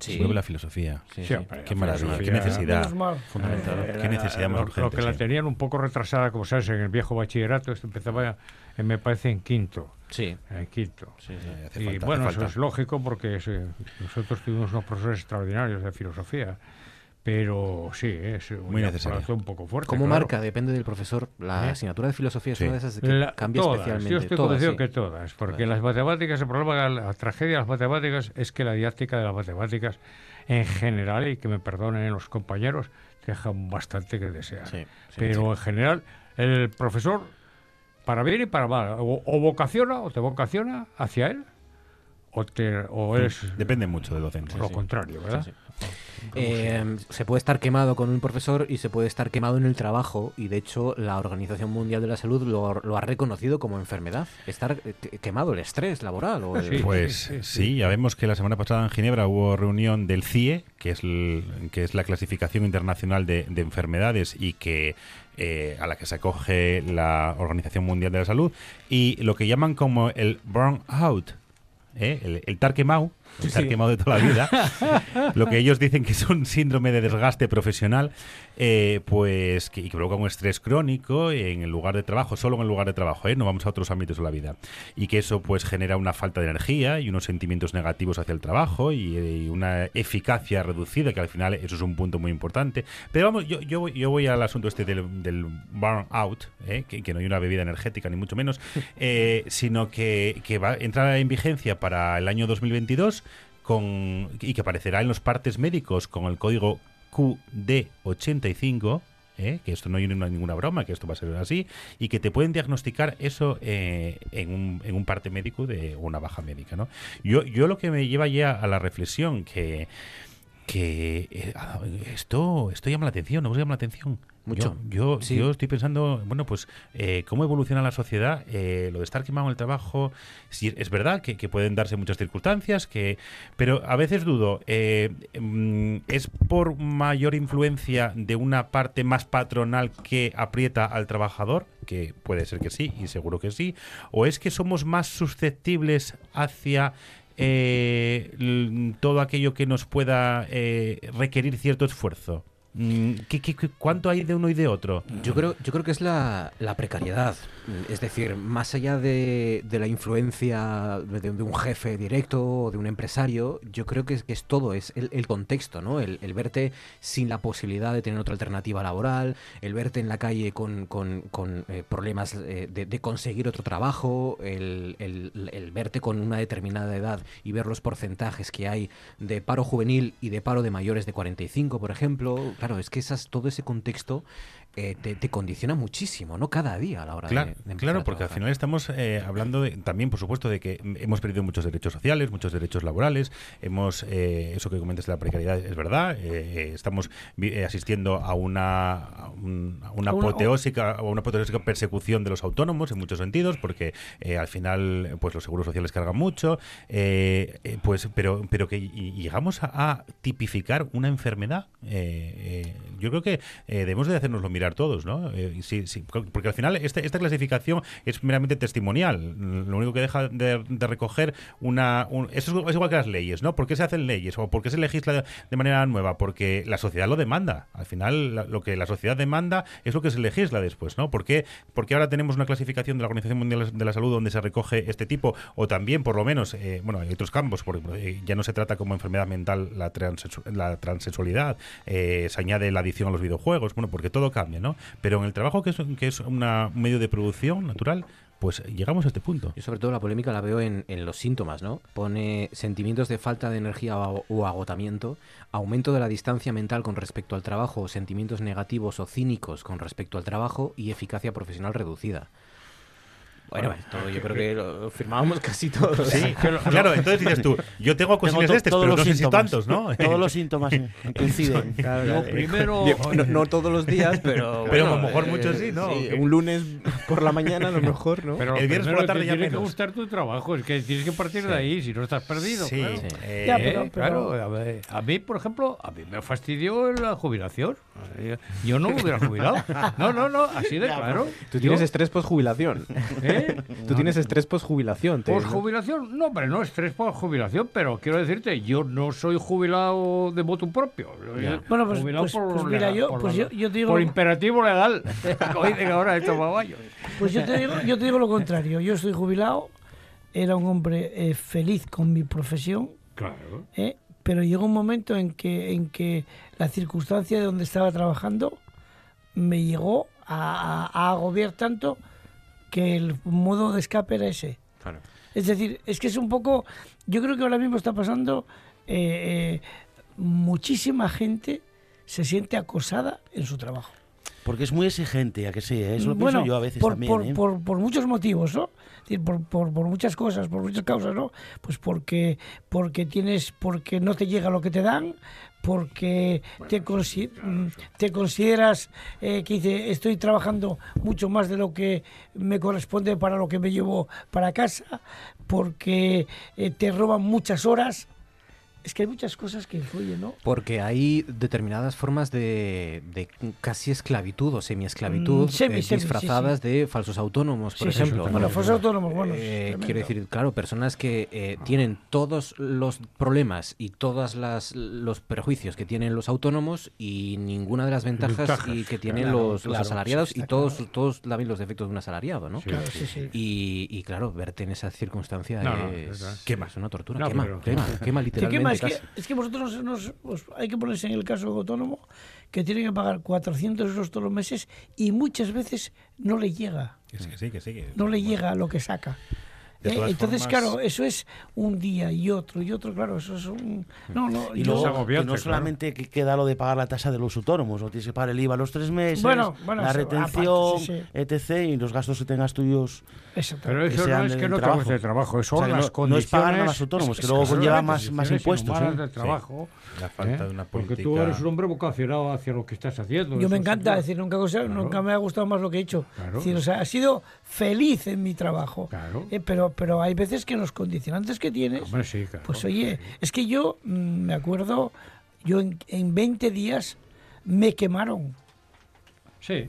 Claro, puede ser. O sea, es decir, me quemaron en 20 días. Funciones ab- abusivas. claro. No, no, o sea, el, el- no sé, una persona que fue a por mí eh, descaradamente. y te- y A, te- a veces Manu, es que a veces es más ¿No le eh, quemaste la comida? Sí. No, no, no, no, no. A Le deseo todo lo mejor de- del Con las mundo. posibilidades que tienes tú de No, no. envenenar a... No, al final le, deseé que, que- que- que todo lo mejor del mundo que le viniera a ellos. Estabais lejos. pesados, hombre. El doble, le deseabas el doble de lo que te No, no, deseaba eh, él a ti. todo, todo lo Hombre. bueno del mundo. ¿no? Síndrome de desgaste profesional. Sí, sí, lo es ha tremendo, calificado no, la, la clasificación Lea a internacional de Madame. Vermilier, que se dedicó, eh, bueno, fue la que inspiró el envenenamiento posterior de, de Napoleón en Santa Elena con metales pesados. Eso era una técnica finísima. Mira, una idea, Manu. Claro, si es que duda cabe. 15 minutos para las 11, antes de que venga la Audiencia Nacional a buscarnos. 984 10 50 48. Vamos a concursar. En RPA.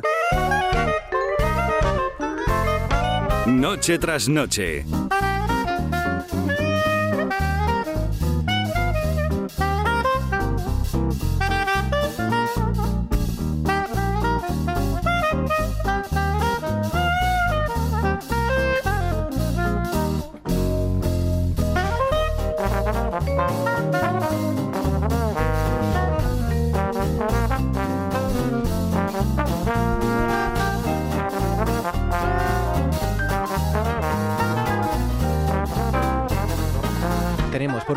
Película que escondemos, una película dividida en tres fragmentos para que usted lo adivine poco a poco y tenemos un premio cortesía de la Casa del Libro, una novela juvenil esta vez, se titula Los dioses del norte, es de Jara Santa María y está ambientada en el Valle del Baztán y en la rica mitología de todos esos parajes, fantasía, realidad, mitología, todo eso se concentra en esta historia apasionante Los dioses del norte de Jara Santa María en el Valle del Baztán cortesía de la Casa del Libro de Gijón, en este caso.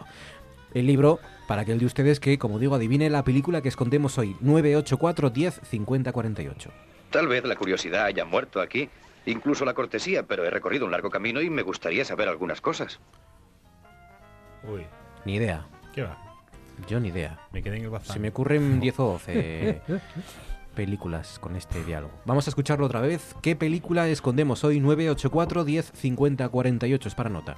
Tal vez la curiosidad haya muerto aquí, incluso la cortesía, pero he recorrido un largo camino y me gustaría saber algunas cosas. Bueno. ¿Tú la ¿Me sabes? pones una canción? ¿Quieres que cambiemos ahora sobre la...? Se te da mejor la canción cuando hay canción. A mí también, a mí también. Es que la peli, la peli es más difícil porque Sí, claro. una canción son cuatro minutos, cinco, ocho como mucho y Sí, una película sí. es- son dos horas o hora y media, ¿no? Como, Y un diálogo concreto. Es... Algo concreto. Pero que no cunda el pánico porque hay un segundo fragmento. ¿Qué película escondemos hoy? Hay un libro, Los dioses del norte, para aquel que lo adivine. Verás, el pasado fue una denodada lucha para sobrevivir.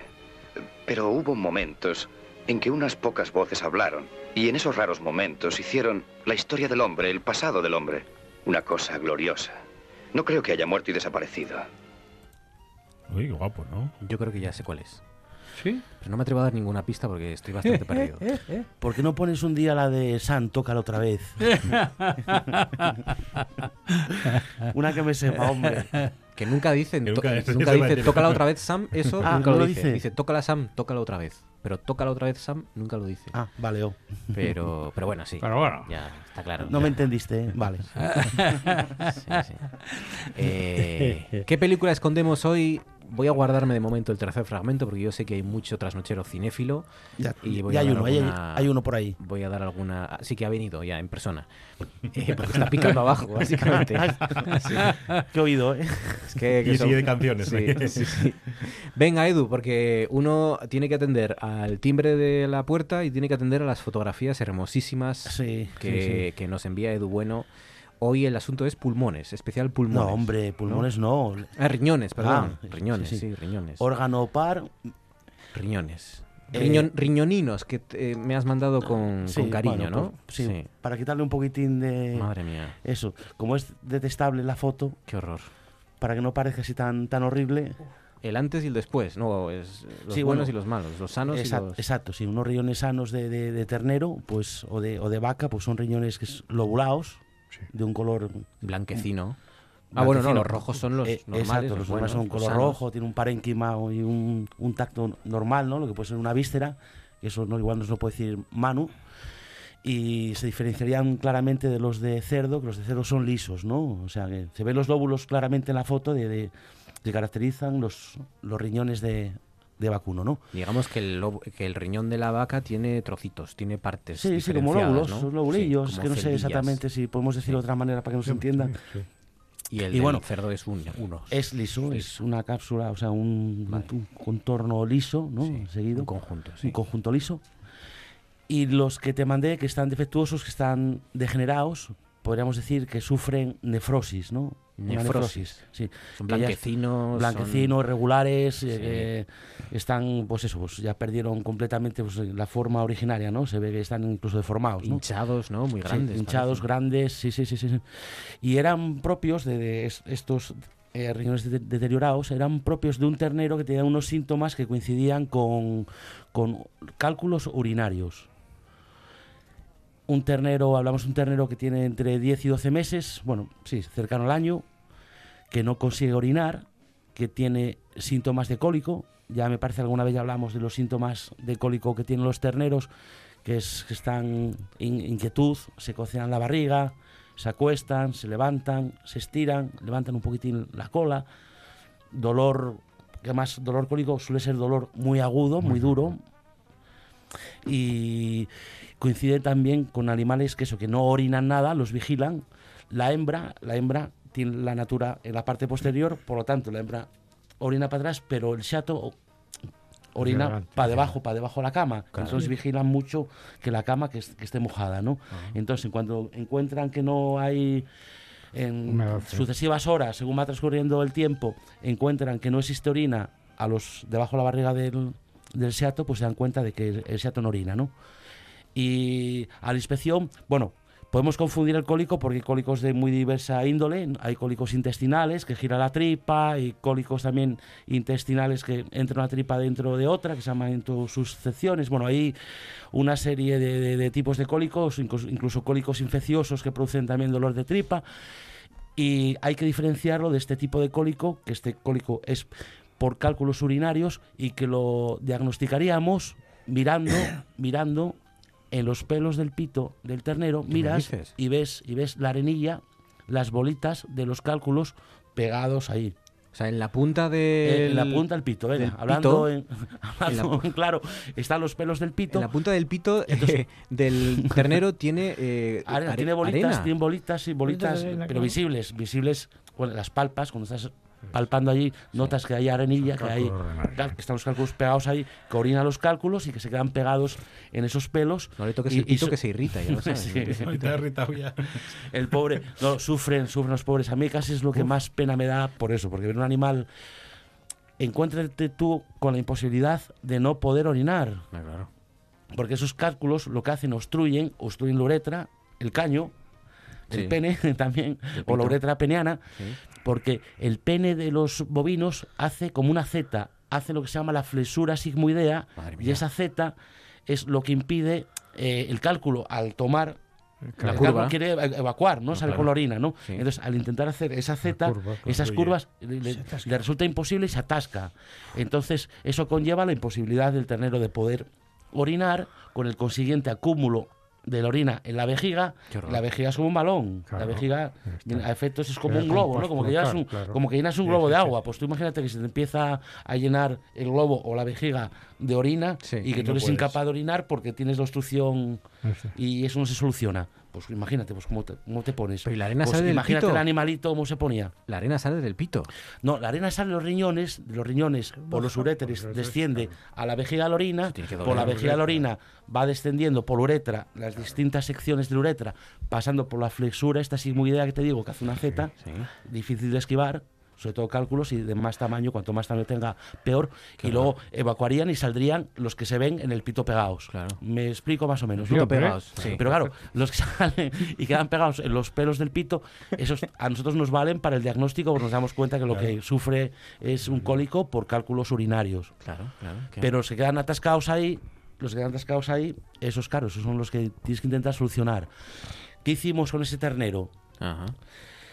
Tienes que evacuar, tienes que abrir la uretra. Y sacar todo bueno, lo que hay. la solución más empezar. fácil que existe es si el ternero no está medicado, porque a veces cuando ven ellos que los animales tienen cólico, como disponen ellos, el ganadero, de medicación, medicamentos en su casa, pues de primera mano pues hacen un tratamiento de urgencia y le pinchan buscapina, por ejemplo, ¿no? Buscapina, pasmopina, y el distintos dolor, antiinflamatorios, Dolor, antiflogísticos eh, para quitar el dolor y lo tienen disponible ellos. Con lo que conlleva que esos animales no se pueden sacrificar en un periodo de días, de un periodo de tiempo, porque tienen res- residuos. Ah. Tiene que pasar un tiempo de manera que metabolice el animal esos medicamentos y que sea apto para consumo humano. Ah, vale. Hasta que no pasen unos días, pues no se puede sacrificar. Claro, claro. Entonces, ese animal pinchado ya no vale para consumo humano. Entonces, eh, de primera mano, si encuentras un animal que no fue pinchado por, porque te llamaron para que vieras tú. Como es el caso de este. Es al matadero. Al matadero ya. De, un año con, con kilos. Entonces, para evitarse complicaciones, al matadero, directamente al matadero, un sacrificio de urgencia, digamos, o por lo menos lo más pronto posible. Pero los riñones no se pueden usar. Eh, espera, espera. Vale, vale, vale, vale. Es que hay más cosas. Y si lo pincharon, claro, ya no pueden sacrificar, no pueden ir al matadero. Entonces queda la opción por parte nuestra de un tratamiento quirúrgico que consiste en que te iba a mandar las fotos, pero no. No, mejor que no. Bueno, no las, Gracias. luego al final las hice, pero Gracias, Edu, pensé en no. enviártelas, pero sabía No que iban falta. a ser Tengo muy una imaginación muy poderosa. Exacto, exacto, Sí. exacto. Bueno, Sí. podían ser muy desagradables. ¿Qué tienes que hacer? Por donde no está la obstrucción, el cálculo se supone que está en la parte más distal del pene, la parte, la última parte del pene, venga, por entenderlos de alguna manera, ¿no? Entonces tú tienes que, abriendo por debajo del culo, venga, del ano, sí. tienes que hacer una incisión, digamos, de 10 centímetros Sí. y exteriorizar la uretra. Ajá. Tienes que exteriorizar la uretra, hacer un corte longitudinal en la uretra de manera que orine por ese corte que le estás Sí. que le, le estás realizando. Un drenaje, vamos. Sí, tiene que evacuar, tienes que hacer otra salida.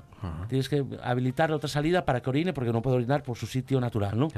Entonces, eso, abres por debajo del culete los 10 centímetros, ¿eh? buscas la uretra, la exteriorizas, la exteriorizas, fijas la uretra a los bordes de los cortes que hiciste en la piel, de manera que simule una natura o una vulva de, de, de- Sí, sí, de- sí. de una hembra, ¿no? Ingeniería Exacto. anatómica hay que hacer. Exacto. Claro, Exacto. claro, claro, Entonces, unes esos bordes de forma que no vuelva a cerrar tampoco, que no vuelva, porque si los nos dejas unidos, pues puede volver a formarse el tubo y tiene que orinar de esa manera por ahí. Y es que coincidió estos días, claro, como no pude venir, pues no os lo pude explicar, varios casos de estos. Tuvimos ¿Sí? varios casos de estos y, y tu- tengo uno operado en un pueblo que se llama Cadrijuela y, y va bien. va ¿Cuánto, bien. ¿Cuánto dura? ¿Cuánto puede durar todo esto? ¿La operación? La operación, mira, esta última que hicimos, claro, esta última que hicimos, ¿qué pasó? ¿Qué fue por lo que falló? ¿O quieres que lo pospongamos y sigamos otro día? No, dime solo cuánto dura y lo posponemos. el- Nada, esta duró poco, fue fácil. Fue fácil hacerla porque encontramos muy rápido la uretra y dormimos muy rápido el animal. Fue muy sencillo. ¿Diez minutos? Claro. Pregunto. Inco- inco- eh, 20, 15, 20, bueno, Venga. es igual. Ve- 20, entre 15 y, Vale. y media hora, venga, por ejemplo. ¿Qué nos pasó en es- en este animal? ¿Qué inconveniente tiene la operación esta? Que si no la haces a tiempo, la vejiga de la orina Es que muy está, grande y no sale. está explota. Claro, ¿Explota está repleta dentro? la vejiga. Es como un globo. Tú un globo Claro, lo hinchas sí. y lo llenas de ¿Dentro agua. de la vaca? Ca- Claro, claro, claro. Si el animal no lo intervienes en un plazo moderado de tiempo, esa vejiga de la orina pues se inflama, Se se, hincha, llena, se, se hincha, llena de, y claro. se hincha de líquidos eh, hasta el punto que explota. Cuando explota ya la vejiga, el animal queda aliviado, desde luego, pero ya el animal pues no, ya... se, no se puede hacer un drenaje a la... Infecciones, ¿no? El drenaje consiste Sí. en eso mismo que os estoy contando yo, cogerlo a tiempo, Sí. si no lo enviaste al matadero porque está medicado el animal y lo coges a tiempo, practicarle la, lo que se llama la uretrostomía. Ya, ya, ya, ya. Esterilizar Pues, la pues, uretra, abrirla. claro, Me sí. callo, ¿eh? Claro. Eh, Qué bueno, es que es súper interesante. Esto es la historia, ¿eh? Esto es la radio arriesgada. Sí. ¿eh? Sí, sí. Hablar de estos temitas a esta hora que la gente está terminando de cenar, ¿eh? Que está tranquilamente. Y, perdón, ¿y, y la Este- causa? Así que sea La una- causa, bueno, a veces cosa es muy sucinta. componente, eh, predisposición genética propia de los animales, en principio. sí. Hay otra parte que puede influir el pienso, porque los cálculos se forman de minerales, Sí. calcio, magnesio, magnesio, estrubita, fosfato, amónico, magnesio y distintos tipos de cálculos. Y, pero hay un componente importante Genético, también ¿eh? individual, ¿eh? predisposición individual de, de- de un ternero concreto. El pienso ayuda algo y luego hay piensos específicos para animales que sufren este tipo de problemas. Pues nada, ¿Te dio después tiempo? de... ¿Te dio tiempo? Te dio tiempo de sobra, uretas que estallan, eh, uretras que estallan, eh, vasectomías, eh, penes, No, no entendiste, arena. o sea, no, no entendiste nada, tío. ¿eh? No, pero bueno, pero claro.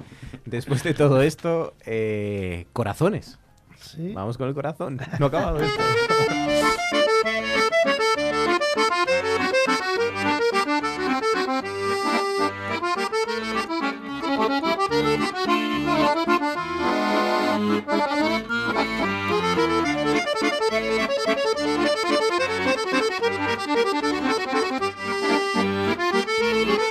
Corazones que no se asuste nadie de alcachofa. Ah, bueno, menos mal. bueno. Corazones de alcachofa. Pilpil de boletus, frambuesa, caviar de aceituna negra, aire de alga nori y polvo de ibérico. Casi de todo. Ya está Manu con, con Casi, su magia. todo, bueno, ya sí. está Sí, haciendo son- malabares con la Son química. muchos compuestos aromáticos en una propia receta, ¿no? Y es porque, bueno, pues son todos complementarios. Entonces de ahí que podemos sacar eh, una, una cantidad de aromas impresionantes, ¿no? De hecho, la alcachofa tiene hasta 48 compuestos aromáticos distintos. O sea, entonces, bueno, pues, pues puede juntar con muchas cosas, ¿no? Y la alcachofa, pues nada, es la preparación, puedes utilizar las, las hay de lata muy buenas. Hoy en día hay unas eh, alcachofas que vienen de, de Italia, de Brindisi. Brindisi es una región italiana que produce las mejores alcachofas del mundo.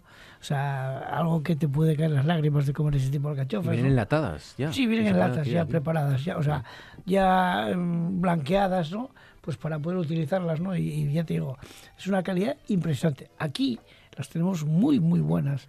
En Navarra las tenemos muy buenas en, en, en el sur, eh, pero bueno, mm, podemos utilizar bien frescas o bien las de lata que valdrían lo mismo, ¿no? Corazones de alcachofa. Eh, después, bueno, un pilpil. Un pilpil, eh, eh, yo. Hay una fórmula muy sencilla que es aceite, ajo, eh, almejas y, y navajas, ¿no? Aceite, ajo, almejas, navajas y Na- boletus. Nada más, con estas tres cosas. Pero haces- echas, el- echas las setas haces ahí. un caldo de pilpil espe- espectacular. ¿Eh? Simplemente lo que haces es después quitas las, cascos, los las cáscaras de las almejas de las navajas, turmis, lo trituras bien y lo tamizas. Madre mía, qué Y eso es una esencia total. Qué locura. Una esencia muy, muy, muy impresionante, muy, muy potente sabor, ¿no? Frambuesa. Para hacer el pilpil, al final, pues utilizas este caldo que hemos hecho, ¿no? Y, y utilizas mantequilla, porque la mantequilla es un realza en los compuestos aromáticos también de la alcachofa, que es súper interesante, ¿no? Mantequilla, un poquito de cebolleta, cuando coge color añades unos boletos cortaditos, muy pocos, no hace falta muchos, ¿no? Eh, lo, riegas con un poquito de cava ¿eh? y, le añades el caldo de- del marisco, de los moluscos que teníamos, ¿no? Sal y ya lo tienes. Lo trituras todo y lo tamizas. Si os fijáis, no pongo espesantes, porque el propio boletus tiene un poder espesante muy importante. Entonces, bueno, entre el, el caldo que suelta él y el boletus, te va a espesar y te va a quedar una textura súper interesante para, para este sabor. Y claro, es un pil pil con sabor a boletus y con el, real, el realzamiento de, de- de ese, de esos moluscos, ¿no? Las aceitunas negras las queríamos para hacer una, un caviar. El caviar de aceituna negra Al no- congelador. no, es complicado.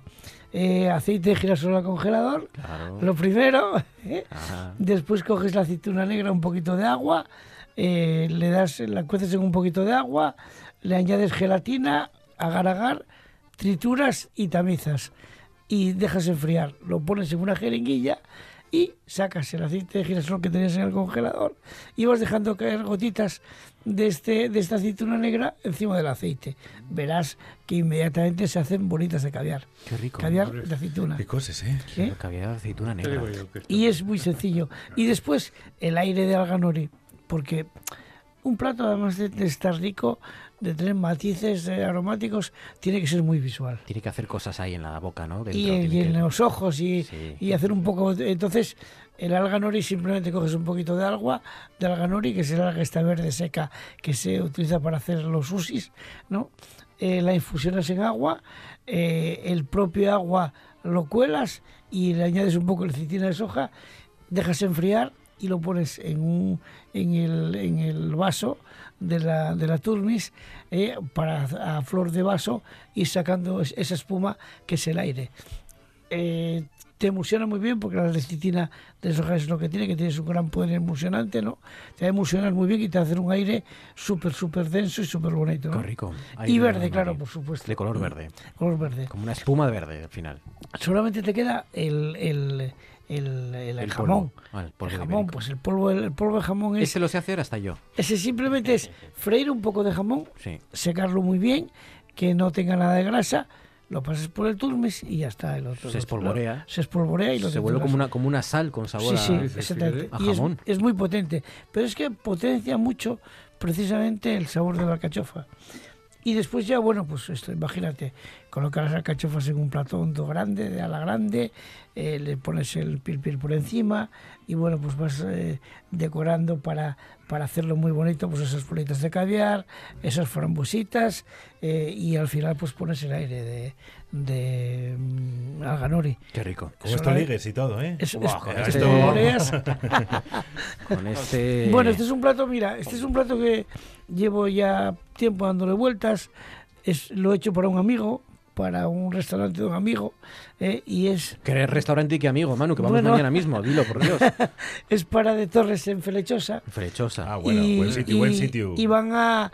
eh, me consta que venden muchas alcachofas y dicen que esta receta es espectacular para ellos. O sea, el restaurante Torres en Felechosa Sí, hace va- este plato. Va a hacer este plato. Oh, qué locura, qué locura. Eh, yo el polvo de ibérico se lo echo un poco al cuando hago risotto. Sí. ¿eh? Por encima, Mira, risotto muy de boleto. muy- fino, ¿eh? muy fina también, ¿eh? Sí, sí, es muy fácil. Lo, lo que pasa es que yo in- lo meto en el microondas. Sí, el- sí. Y lo mismo, ¿no? Al final, Esto- bueno, yo a mí no me gusta el microondas para nada. No, ni para calentar. Y luego lo rayas un poco así y ya está. y ya está. Eh, venga, profe. Bueno, esto. nada, eh, animar a todos estos que han estado sufriendo durante el periodo electoral, ahora están nombrados ya. Unos tendrán oportunidades de gobierno, los otros estarán en la oposición, que no se olviden de eso también. Y desde la oposición se pueden hacer muchas cosas, muchas cosas. Yo saqué el helicóptero del Principado desde la oposición, Es verdad. hablando lógicamente con, la, con el gobierno Nego- negociando. y negociando y claro, y poniendo las cosas. Digo, bueno, esta es una misión que vosotros la podéis hacer y yo no. Ahora la idea es esta, y adelante, ¿no? Hay que pensar en los demás, yo creo que esa es la clave. Dejarse de ilusiones. Trabajar y en común, dejarse ¿a que sí? de- claro, de músicas celestiales, por supuesto. Eso es fundamental. El sentido común, la buena educación y, el- y la, la diplomacia, eso siempre. Pero en estos 20 días que quedan precisamente para hacer los grupos, ya antes he aconsejado a buenos amigos que están metidos, estaban metidos en política que no se les ocurriese meterse con ningún adversario político eh, y que, por supuesto, no se critica a las personas sino los hechos. Y a por ello, ya está. Problemas no faltan. No hay más que coger los periódicos todos los días y los hay bien viejos. Ahí está. ¿Para qué vamos a comentar? Pero bueno, el, el tema del el, el- la la- el ferrocarril a Madrid. Es que en Asturias, de que van a trabajar en Asturias la El gente. Miriam es es que que- 40.000 está claro, ¿eh? problemas no faltan. De modo que eh, procurar colaborar con los demás, hacer una labor de equipo, incluso si hace falta con la oposición, y para adelante y pensar en los ciudadanos. Eso es lo que hay que hacer. Nada más. Pues sí, con ese deseo y ese consejo cerramos este relevo. Edu Bueno, gracias. A vosotros, fuerte. Remis, gracias. Gracias a Luis, vosotros. Profesor Casillas, gracias. Manu. Espiña, un placer. A vosotros buen viaje. Feliz semana. En RPA, ¿Pero qué lío es este? noche tras noche, Son matrimonios de conveniencia. Dígalo con claridad. con Marcos Vega. Como un hombretón. Sí, aquí amor poco.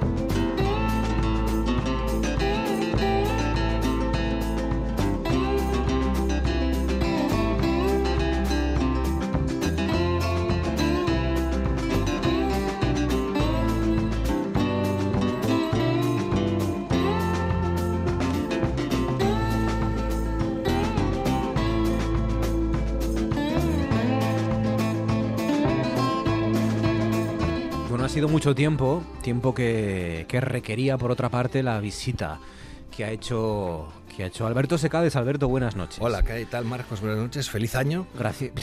Hace tanto casi, yo no me acuerdo ya la Feliz que año electoral que Eso sí. inauguramos, o Sí, curso sí. electoral, ¿no? De alguna forma.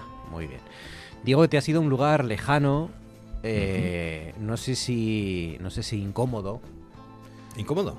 Pregunto, no sé, tú que has estado allí. Yo cuando viajo nunca va, siempre estoy Sí, cómodo. Siempre estás en primera, en primera clase, siempre vas Exacto. preparado, ¿no? Y si no con primera clase, con la mía propia. o sea, Con la poca clase que te, que te caracteriza. Eh, un lugar que vamos a intentar identificar, ¿no? Es facilísimo. La mitad de la población, esto va a ser un predictor, habrá quien identifique esta música y habrá quien no tiene ni la más remota idea de qué es esto.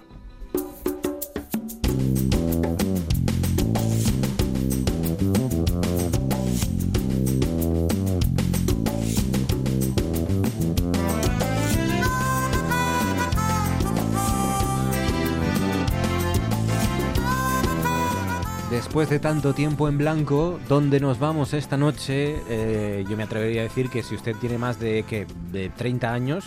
Pregunta, ¿tú lo, lo has identificado? Yo lo ¿Reconoces esta? Yo lo reconozco. Ya estás en la frontera del mundo viejuno. Sí, lo- sí, sí. Antes la escuchó Fabián y decía, ¿qué es esta Qué música que has traído? verdad, ¿eh? ¿Pero qué es Qué esto? ¿Qué- ¿Y por qué, por qué seguimos de- teniendo esta, este, esta música a tan este rara, de técnico? Sí, en sí, serio, bueno. de verdad.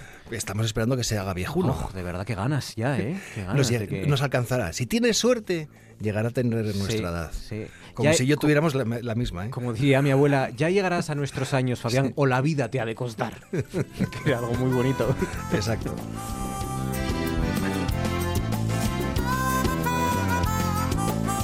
Bueno, eh, la última frontera.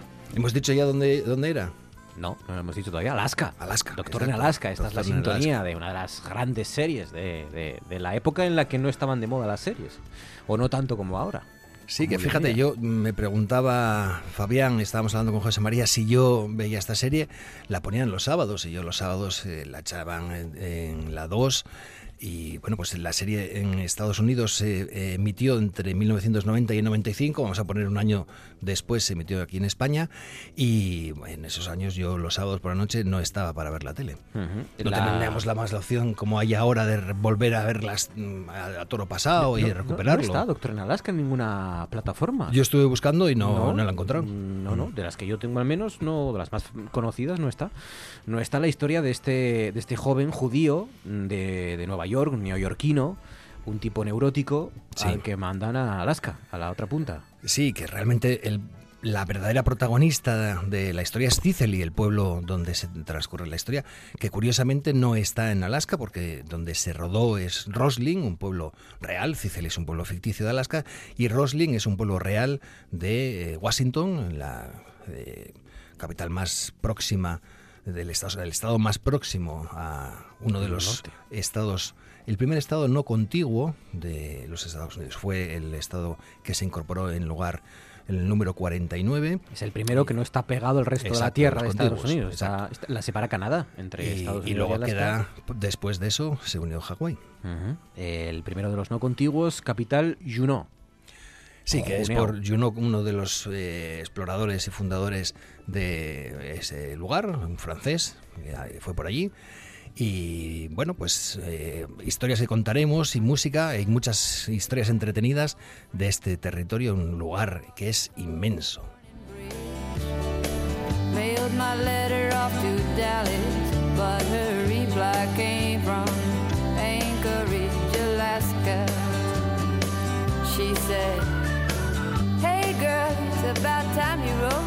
It's been over two years, you know, the foreign telegrams and the all night rock and rollin'. Hey, Shell, we was Esta canción se titula Anchorage eh, o también Anchoraje Sí. en Spanglish, que, que es la, el nombre de esta canción de Michelle Schocht y es el nombre de la capital.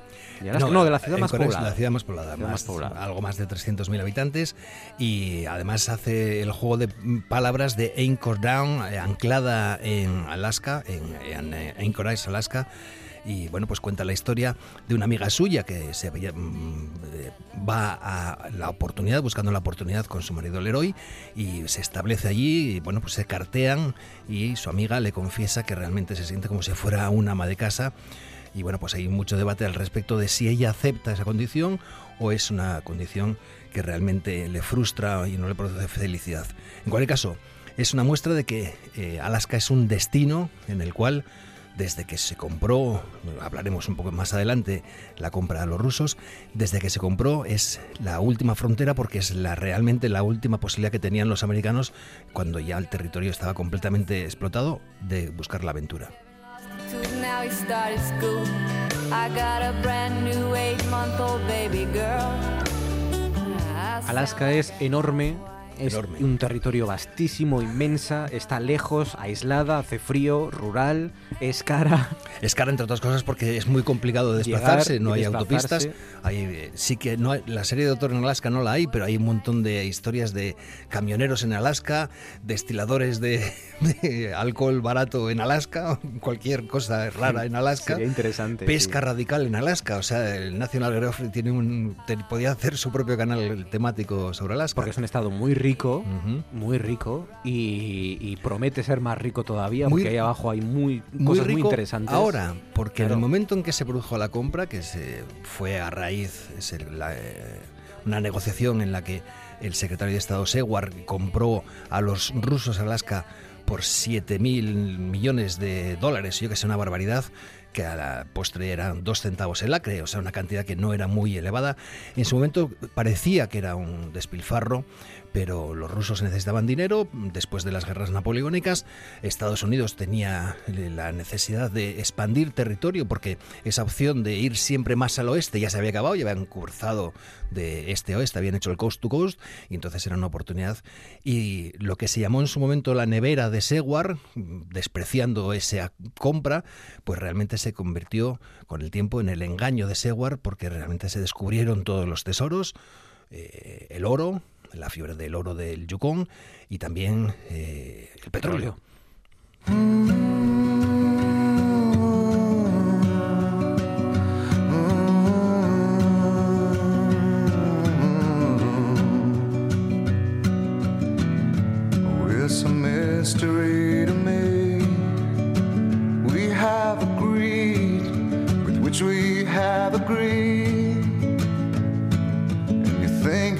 Have to want more than you need. Until you have it all, you won't be free. Society.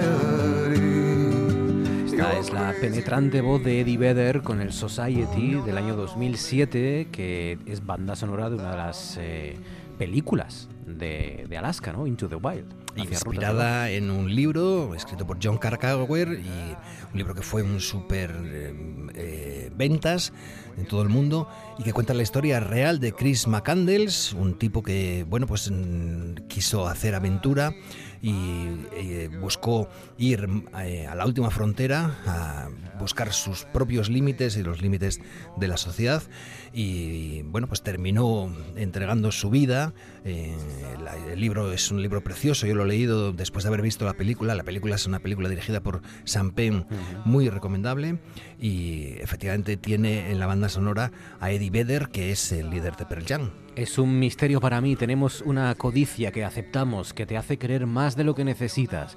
Hasta que lo tengas todo no serás libre. Creo que necesito un lugar mayor. Sociedad, eres una loca especie. Espero que no estés sola sin mí.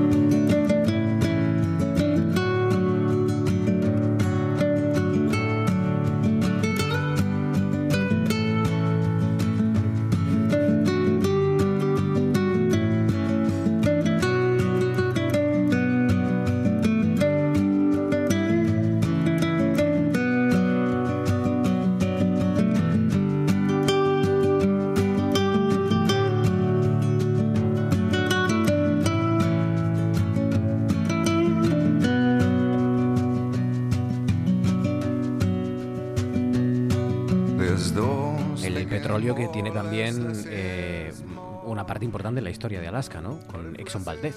Sí, el desastre de Exxon Valdez, que fue, yo lo recuerdo, en el año 76 y que fue realmente eh, impresionante las imágenes, pero bueno, pues eh, tampoco fue tanto en el sentido de ver eh, la importancia, la cantidad de toneladas de petróleo vertidas al mar. 37.000 Fueron- toneladas en el Exxon Valdez en el año 1989. Dije, ¿no? dije 76 en el 89, sí, 89, marzo del 89. Y, el que fue nuestra tragedia más recordada, que tampoco fue la más grande de las que sufrió la costa de La Coruña, el Prestige en el 2002, fueron 63.000 toneladas. O sea, mm, Ojo, ¿eh? Ojo, casi el doble, casi el doble con respecto al. Lo que pasa que bueno, fue muy impactante porque en Alaska, que es ese mm, reducto natural tan importante, pues bueno, tuvo una mm, relevancia muy importante, como tienen todas las cosas siempre en Estados Unidos.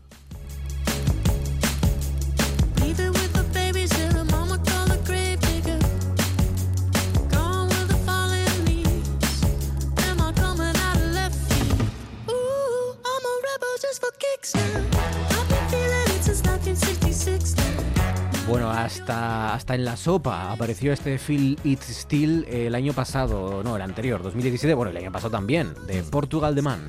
Vale, esta es la cosa que Alaska es un destino para los que quieren hacer la aventura, pero ¿qué sucede si naces en Alaska y quieres triunfar, hacer algo que tenga una cierta relevancia? ¿Te imaginas ir de gira por los pueblos de Alaska en un trineo como si fueras el protagonista de Colmillo Blanco, viajando en trineo con los perros? Pues es una cosa de locos. Lo que tuvo que hacer el grupo Portugal de Man es lo primero irse de Alaska y se fueron, se establecieron en Portland, en Oregón, en ese, en- una de nuestras, de mis ciudades favoritas de Estados Unidos, de mis ciudades preferidas, y desde allí efectivamente tuvieron una carrera en la que su mayor éxito es esta canción de hace dos años.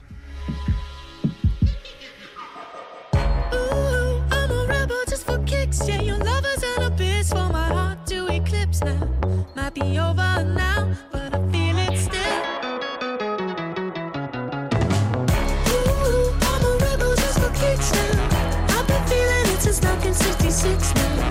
Might be over now. Bueno, y de la Alaska reciente hay un nombre que es Sarah Palin, ¿no? Que estuvo también hasta en la sopa hace unos años. Sí, bueno, una mujer que tiene eh, una trayectoria política importante. Ella eh, pues no nació en Alaska, nació en Idaho. Su padre eh, era profesor de ciencias y se fue a Wasilla, en una de las pequeñita población en, Alaska, donde ella terminó siendo primero alcaldesa, más tarde fue gobernadora y luego fue vice, eh, candidata a la vicepresidencia con John McCain.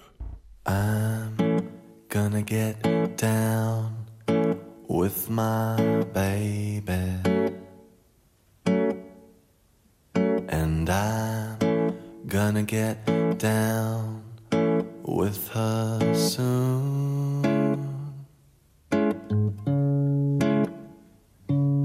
She's on her way, and I just can't wait.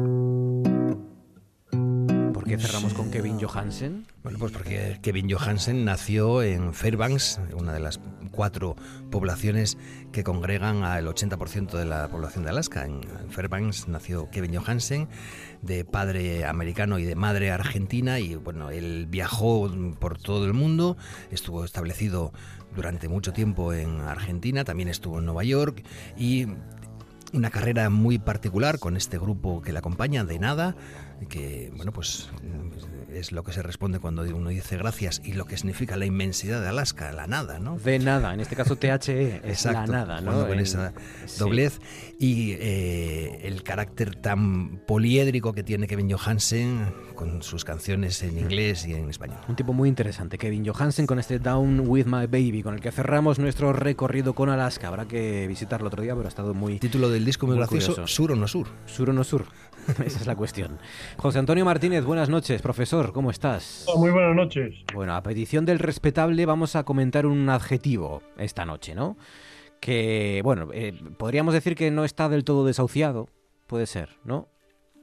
No, el, a mí cuando me, me preguntó Georgina que por, por este adjetivo, que es, es el, el respetable que, que influyó en, Sí. en la pregunta, La respetable en este caso. efectivamente la respetable, pues eh, yo no, no me pareció que, que fuera un adjetivo desahuciado, pero pensándolo bien, yo creo que sí, que está más para allá que para acá.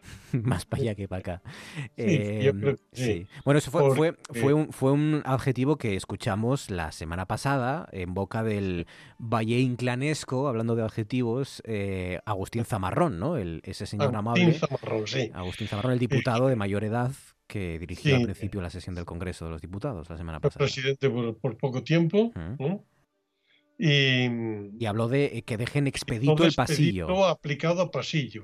Pedía un camino libre para acercar, como dijo él literalmente, la sacra urna Sí. a Echenique, que estaba allí en, en su silla de ruedas, confinado en las lejanas alturas del hemiciclo, ¿no? Ujú. Y de ahí que hoy rescatemos expedito. Efectivamente, expedito es tanto como libre, sin obstáculos. O sea que lo que pedía don Agustín Zamarrón fue que dejaran el pasillo libre de obstáculos, porque viene del participio del verbo latino expedio, expedis, expedire, expeditum, era el, o expeditum más bien, ¿no? Eh, y significaba, pues más o menos, hacer algo fácil y rápidamente. Es decir, lo que significa hoy, en realidad. Eh, pero hoy utilizamos más el adjetivo derivado expeditivo.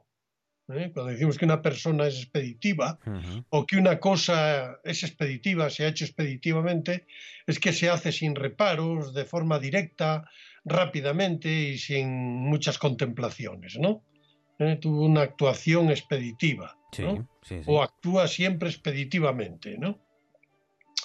También está en pleno uso el verbo expedir, con las dos principales acepciones de despachar documentos jurídicos o comerciales, ¿no? Eh, que también está un poco en desuso, no me extraña, porque claro, con los medios, nuevos medios ya de enviar documentos por, por la red y demás, pues, eh, documentos jurídicos, incluso comerciales, ¿no? Por la red, pues expedir, pues se quedará dentro de poco también como, como palabra desahuciada. También remitir o enviar desde un lugar una mercancía, ¿no? Expedir. Eso es. De ahí también tiene, tiene relación expedición. Oye, ¿y, y expendedora? ¿Las máquinas expendedoras? Igual tiene Pues también que- viene de, de expedir, de, de- claro, viene, viene exactamente también de lo mismo, ¿no? De expender, en ese caso, ¿no? Sí, sí, sí. ¿Eh?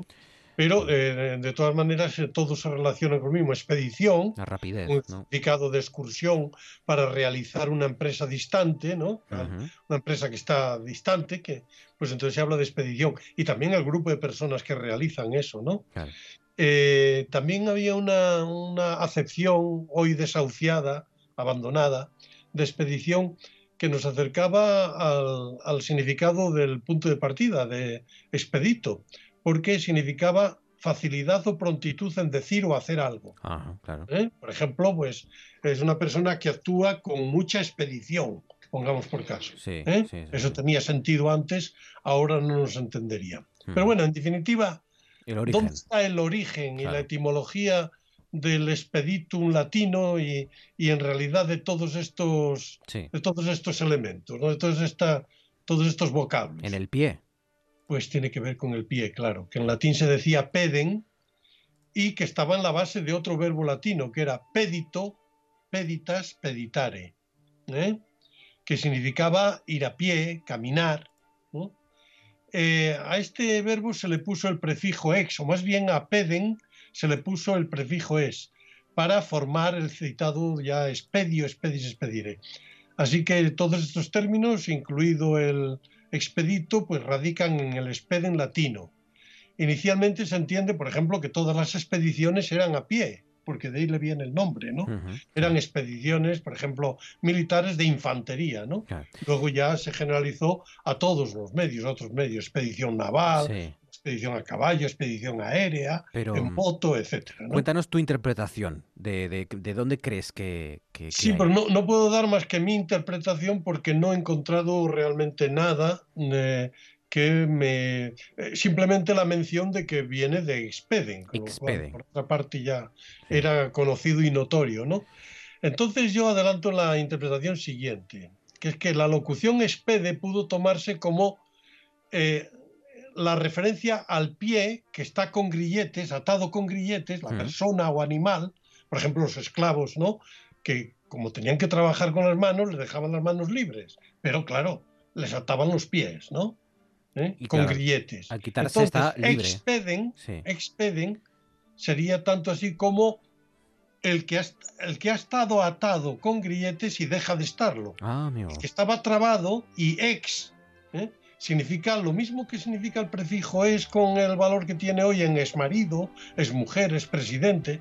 Te cuenta que una mujer que se refiere hoy al ex marido, ¿eh? en realidad, desde su punto de vista, está viendo eh, eh, que está, está viendo que está libre Claro. respecto de su marido. Pues ¿no? igual que excurso no es inicialmente fuera del camino hecho, que es digresión Claro, también. está, está eh, excurso, por ejemplo, que tiene la misma constitución, pues sería inicialmente fuera del camino hecho Pues sí. y llegó a significar digresión. es decir, Nosotros estamos eh, ex tiempo, fuera del tiempo ya, pero ha quedado claro. Estamos ya extemporáneos. Extemporáneos, mira. Profe, cuídate, amigo, un abrazo fuerte. Gracias. José Antonio Martínez. Eh, Secades, Alberto, gracias. Un abrazo. Gracias, fuera de tiempo. Aunque Qué pena con regresamos los backs. como los Con backs. los backs, sí. Uf, los backs. Eso ahora en el tiempo de deportes, mira. O no.